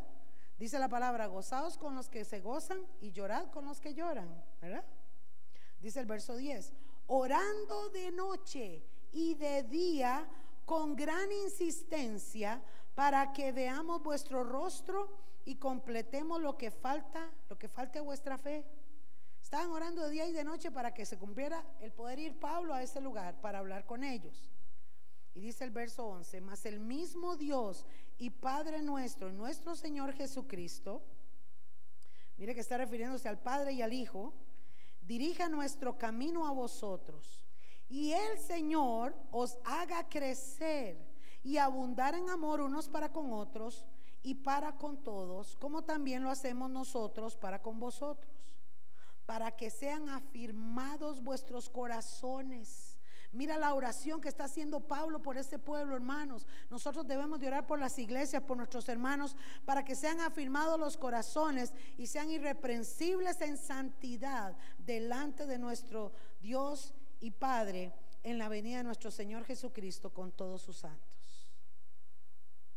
Es necesario también, hermanos, que oremos por la iglesia para que sean llenos del conocimiento de la voluntad y la sabiduría y la inteligencia espiritual. Eso lo dice Colosenses 1.3. También dice Pablo a los filipenses que oremos para que el amor sobreabunde en el pueblo de Dios. ¿Están conmigo? Si no hay amor, no hay nada. Daniel, hermanos, en el capítulo 9, del 3 al 6, se lo dejo para que lo apunte y lo lea en su casa. Intercede por un pueblo desobediente. Le dice a Dios Daniel, y oré a Jehová mi Dios haciendo confesión diciendo, Señor, digno de ser temido, que guardas el pacto y la misericordia. Hemos pecado, hemos cometido iniquidad, hemos hecho impíamente y hemos sido rebeldes y nos hemos apartado de tus mandamientos y de tus ordenanzas. Estaba Daniel pidiéndole perdón a Dios por los pecados de su pueblo, porque todo el pueblo de Israel estaba en cautiverio, estaban bajo la sombra del de, mm, imperio babilónico y Daniel sacaba su tiempo. ¿Y sabe cuántas veces oraba Daniel en el día? Tres veces al día. Se, escapaba y se subía a la azotea. Y por estar orando y no doblegarse ante la estatua que había hecho el rey Nabucodonosor, lo echaron al fuego a los leones. Y el Señor lo libró de la boca de los leones, porque era un hombre de oración e intercesión. Es necesario, hermanos, orar e interceder por los enfermos. ¿Están conmigo? Por los hermanos que están afectados de salud. Porque dice Santiago 5:13 que si alguno está afligido entre nosotros, haga oración. Y si alguno está alegre, cante alabanzas. Si hay algún enfermo, llame a los ancianos de la iglesia y oren por él. Únjalen con aceite en el nombre del Señor. La oración de fe, ¿cómo tiene que ser esa oración? De fe. Escuche, uno, salvará al enfermo y el Señor lo levantará. Y dos, si hubiera cometido pecados, ¿le van a hacer qué? Perdonados. Por eso es necesario confesar las ofensas unos a otros y orar unos por otros, porque la oración eficaz del justo, ¿qué dice? Puede mucho. Tenemos que orar por los que nos presiden. Primera de Timoteo 2.1, exhorta la palabra y dice Pablo, ante todo, exhorto para que se hagan rogativas. Hermanos, y con este gobierno que tenemos hay que doblar yo no sé cuántas, veces la oración. ¿Verdad que sí? que se hagan rogativas, oraciones, peticiones y acciones de gracias por todos los hombres, por los reyes, por los que están en eminencia, para que vivamos quieta y reposadamente. Aunque son tiempos difíciles, hermanos. Hay gente que no está de acuerdo con algunos cristianos, pero por ejemplo yo que hablo con, con algunos, como el diputado Jonathan Prendas, hermano, toda la vida que Jonathan Prendas habla conmigo, es que ni siquiera un voto me pidió, él me pide oración. Es lo que pide esa oración. Hermanos, oren por nosotros. Hermanos, oren por el país. Hermanos, están no pude ir a una reunión ayer, ahí después Javi me empapará, pero lo que escuché es que él quería también contar, y a lo que tengo entendido, están tratando de decirle a la iglesia, es necesario que oren porque se van a aprobar una serie de cosas terribles en la Asamblea Legislativa donde los diputados ya no tienen voz ni voto. O sea, hay cosas que van a ser aprobadas e impuestas por el gobierno, hermanos. El Ministerio de Hacienda va a legislar unas cosas que va a quebrar, hermanos, a las pequeñas empresas. ¿Y qué nos toca a nosotros? Orar. Orar. Y vamos finalizando, mis hermanos. Esta no le va a gustar a más de uno, pero ¿sabe por quién hay que interceder? Mateo 5:44. ¿Sabe por quién hay que interceder? Por los que nos odian y nos ofenden. Amad a vuestros enemigos, bendecid a los que os maldicen, haced bien a los que aborrecen y orad por los que os ultrajan. Lucas 6, 28. Bendecid. Usted, pandereta, hijo de tal, eh, que le gritan a uno en la calle, usted, talaquita, la ya. Señor le bendiga. Señor le bendiga. Sí, aquí dice la palabra, bendecid Señor le bendiga. ¿Y orad por quién? Por los que levantan falso, los que dicen lo que no es. ¿Qué tenemos que hacer? Orar. Y hermanos, Lucas 21, 34 nos exhorta, y creo que aquí es donde está el versículo, que se adjunta cuando el Señor dice, hallaré fe en la tierra, cuando yo regrese, hallaré fe en la tierra. Lucas 21, 34 dice, mirad también por vosotros mismos que vuestros corazones no se carguen de glotonería y embriaguez y de los afanes de esta vida y venga de repente sobre vosotros aquel día. Hermanos, es tan fácil hoy embarcarse, es tan fácil comprar y llenarse de tiliches, ¿verdad? Y estar uno hasta las orejas de deudas. Es muy fácil. Verso 35, porque como un lazo vendrá sobre todos los que habitan sobre la faz de toda la tierra. Verso 36, velad pues en todo tiempo orando y que seáis tenidos por dignos de escapar de todas estas cosas que vendrán y de estar en pie delante del Hijo del Hombre. ¿Cómo te vas a sostener en este tiempo? De rodillas, mi hermano, de rodillas. ¿Por qué tenemos que pulsearla? Perdonen la, la palabra, pulsearla aquí en la tierra.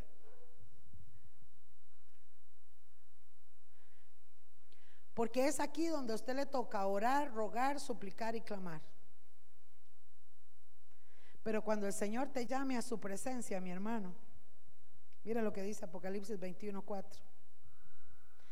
Y este, hermanos, es el cierre de broche de oro para que usted se vaya contento a su casa. Cuando el Señor lo llame a su presencia, Él va a enjugar toda lágrima de tus ojos. Ya no va a haber más muerte, ya no va a haber más llanto, ya no va a haber más clamor, ya no va a haber más oración ni dolor, porque estas cosas pasaron.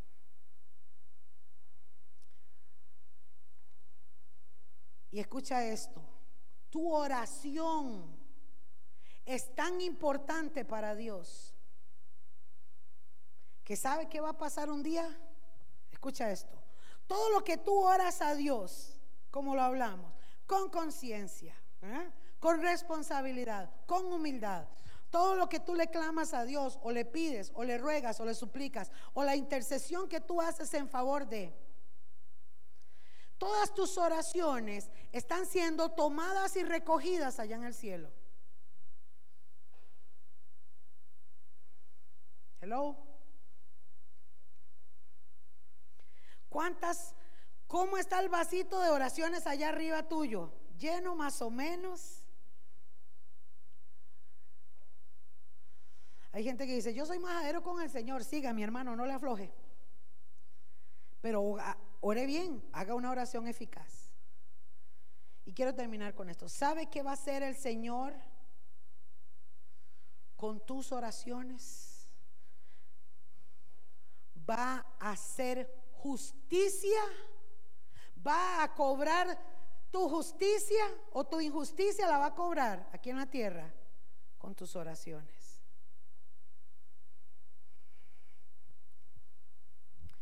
Apocalipsis 5, 6. Vamos a leerlo hasta el 8 para que usted lo vea. Y luego el siguiente. Y miré y vi en medio del trono y de los cuatro seres vivientes, dijo Juan en una visión en el Apocalipsis. Y en medio de los ancianos estaba en pie un cordero como inmolado. ¿Quién era ese cordero? Jesús. Que tenía siete cuernos, siete ojos, los cuales son los siete espíritus de Dios enviados por toda la tierra. La representación de Jesús está como un cordero y esos siete ojos y todo eso son las siete manifestaciones que habla Isaías 11.1 del Espíritu Santo. Pero ese es otro tema, no lo voy a enredar. Y vino el cordero y tomó el libro de la mano derecha del que estaba sentado en el trono y cuando hubo tomado el libro, los cuatro seres vivientes y los veinticuatro ancianos se postraron delante del Cordero y todos tenían arpas y copas de oro llenas de incienso, que son qué? ¿Las oraciones de quién? ¿A dónde están sus oraciones? Wow. Orar es un privilegio, mi hermano, mi hermana. Orar es un honor. Sacar tiempo con Papito Dios es un privilegio, es un honor, es un deleite. Y dice, verso 9. No, vamos a dejarlo hasta el 8. Vamos a ir al 8, Apocalipsis 8. Y termino con este, hermanos. Las oraciones de los santos van a venir y ser derramadas en justicia a la tierra. La Biblia habla de seis, de siete sellos, siete trompetas y siete copas de ira que se van a dar en la gran tribulación. Ustedes saben, ¿verdad? Mira lo que dice el verso 1 de Apocalipsis 8. Hasta el 5 lo vamos a leer. Cuando abrió el séptimo sello, se hizo silencio en el cielo como por media hora. Y vi a los siete ángeles que estaban en pie ante Dios y se les dieron siete trompetas. Otro ángel vino entonces y se paró en el altar con un incensario de oro y se le dio mucho incienso para añadirlo a las oraciones de todos los santos sobre el altar de oro que estaba delante del trono. Esa es la visión que ve Juan. Y de la mano del ángel subió a la presencia de Dios el humo del incienso con las oraciones de los santos. Escuche, subió a la presencia de Dios. Tu oración sube a la presencia de Dios, hermanos, y no es en vano. El Señor está atento. Tu oración es tan importante que Él se inclina a escucharte. Cuando oras por tus hijos, cuando oras por tu matrimonio, cuando oras por tus finanzas, cuando oras por tu salud. ¿No le das tu gloria a Dios? El ángel tomó el incensario y lo llenó de fuego del altar. Agarró las oraciones y la llenó de fuego y la arrojó a la tierra y hubo truenos y voces y relámpagos y un gran terremoto. Amados, vamos a ser librados del día de la ira de Dios. Porque cuando suene la trompeta y venga el Señor y recoja su iglesia, los siete años de gran tribulación son siete años de la retribución del juicio de Dios, del enojo de Dios, de la ira de Dios contra todos los moradores de la tierra por haberlo rechazado a Él y por haberle hecho injusticia a sus hijos. Mía es la venganza, dice el Señor. Así que aquellos que te vituperen, que te señalen, que te digan lo que sea, bendiga a los hermanos. Y que Dios tenga misericordia porque el juicio de Dios se va a dar en el tiempo que Él lo diga. Amén. Y nada más les digo, mis hermanos, primera de Tesalonicenses 5, 17, y le pido que se ponga en pie. Me disculpo por esos siete minutos de retraso. Y quiero terminar diciéndoles, primera de Tesalonicenses 5, 17.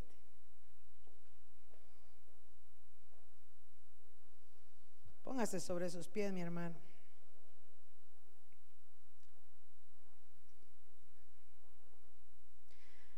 ¿Qué dice ese, ese texto? Les voy a dejar como tarea que se lo aprendan de memoria. ¿Ah?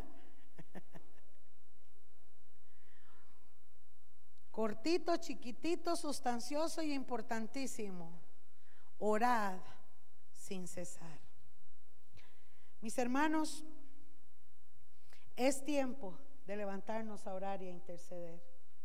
Y yo quisiera que termináramos esta, esta tarde, hermanos. Cinco minutos les pido nada más para que oremos. Tengo siete áreas para orar. Voy a hacerlo rápido y quiero que usted se una conmigo. Amén. Vamos a orar por las peticiones de nuestros hermanos, las que cada una tenga en su corazón. Vamos a orar por los enfermos. Vamos a orar por el crecimiento espiritual de la iglesia en el mundo. Vamos a orar por los que han de ser salvos. Vamos a orar por los que nos presiden, el gobierno y nuestro país. Vamos a orar por los ministros en diferentes partes del mundo y vamos a orar por toda la iglesia en general. Cierra tus ojos, hermanos, y vamos a orar. Padre, en el nombre de tu Hijo Jesús, mi Dios, gracias por tu palabra, Señor. Gracias por iluminarnos a través de tu Santo Espíritu para aprender nosotros, oh Dios, de cómo conducirnos. Gracias, mi Dios, por la oración, por esta comunión que nos das en oportunidad de venir ante ti, mi Señor. Porque ¿a quién iremos, Señor? ¿A quién iremos? Si solo tú tienes palabras de vida eterna. Por eso, Señor, desde este momento yo me presento delante de ti, mi Dios, para presentar a mis hermanos, Señor para que despiertes en cada uno de nosotros el querer como el hacer, el anhelo de orar, Señor, y que tú puedas guiarnos para orar conforme a tu voluntad. Señor, levanta a cada uno de mis hermanos y bendice en cada una de las peticiones que tienen mis hermanos en sus vidas, en sus casas, en sus familias, en sus finanzas, Padre Celestial. Lloro por todos mis hermanos aquí presentes, como los que no están, mi Señor, que están necesitando trabajo, que están necesitando un milagro financiero, Señor. Aquellos hermanos que están pasando situaciones difíciles, Padre, en sus hogares, Padre Celestial, pon tu mano sobre ellos. Oramos también por los que están enfermos, Señor, por los que están pasando necesidad, Padre, en su cuerpo físico o dolencia, o por los que están en los hospitales, Señor, en diferentes partes del mundo. Oramos, Señor. Oramos por aquellos hermanos que en estos momentos están en una cama clamando, Padre Santo aquellos hermanos que están pidiéndote un milagro, Señor. Clamamos por ellos para que tu mano se extienda, oh Dios. Oramos, Padre Santo, también para que tú despiertes a tu iglesia. Señor, para que traigas pasión por orar, para que traigas pasión y hambre para leer tu palabra, Señor.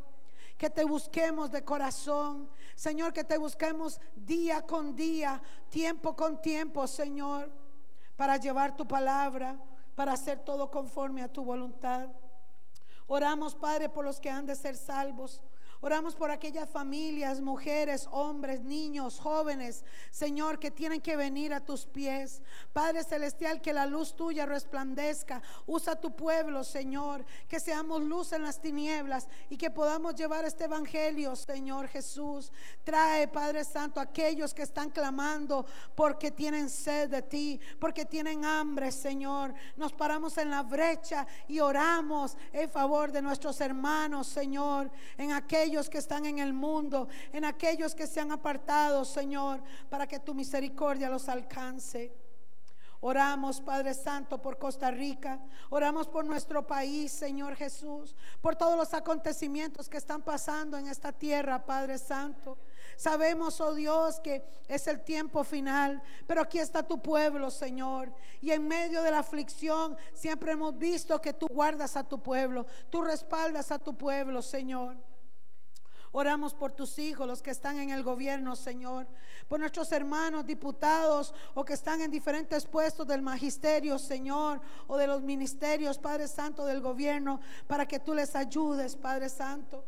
Oramos por nuestros hermanos que trabajan, Señor, en puestos privilegiados, Señor, o en puestos de gobierno, en escuelas, en colegios, en empresas para que les dé sabiduría, para que los pongas en gracia, Señor, para que les guardes de todo mal.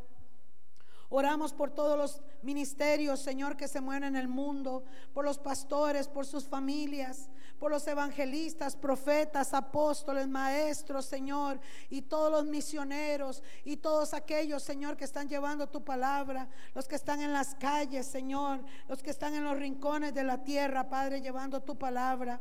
Oramos por ellos, Padre Santo. Y nos unimos ahora a orar también, Señor, por todos los santos en el mundo por todos nuestros hermanos. Señor, un día nos presentaremos delante de ti.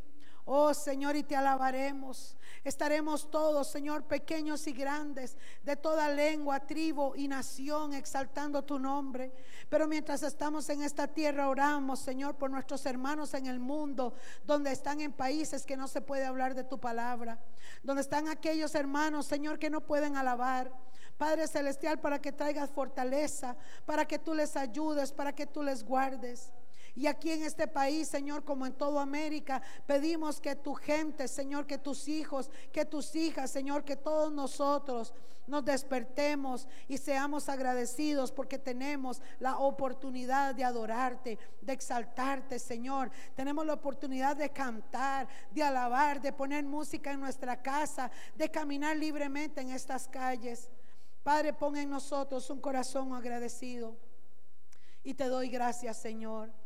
Te doy gracias por todos mis hermanos que esta tarde sacaron este tiempo, Señor, para estar en este lugar, Señor, para aprender de ti. Bendícelos. Bendice a mis hermanos, Señor. Bendice a Yolene, a Jacqueline, Señor, que nos visitan esta tarde, Padre Santo. Gracias por tu palabra.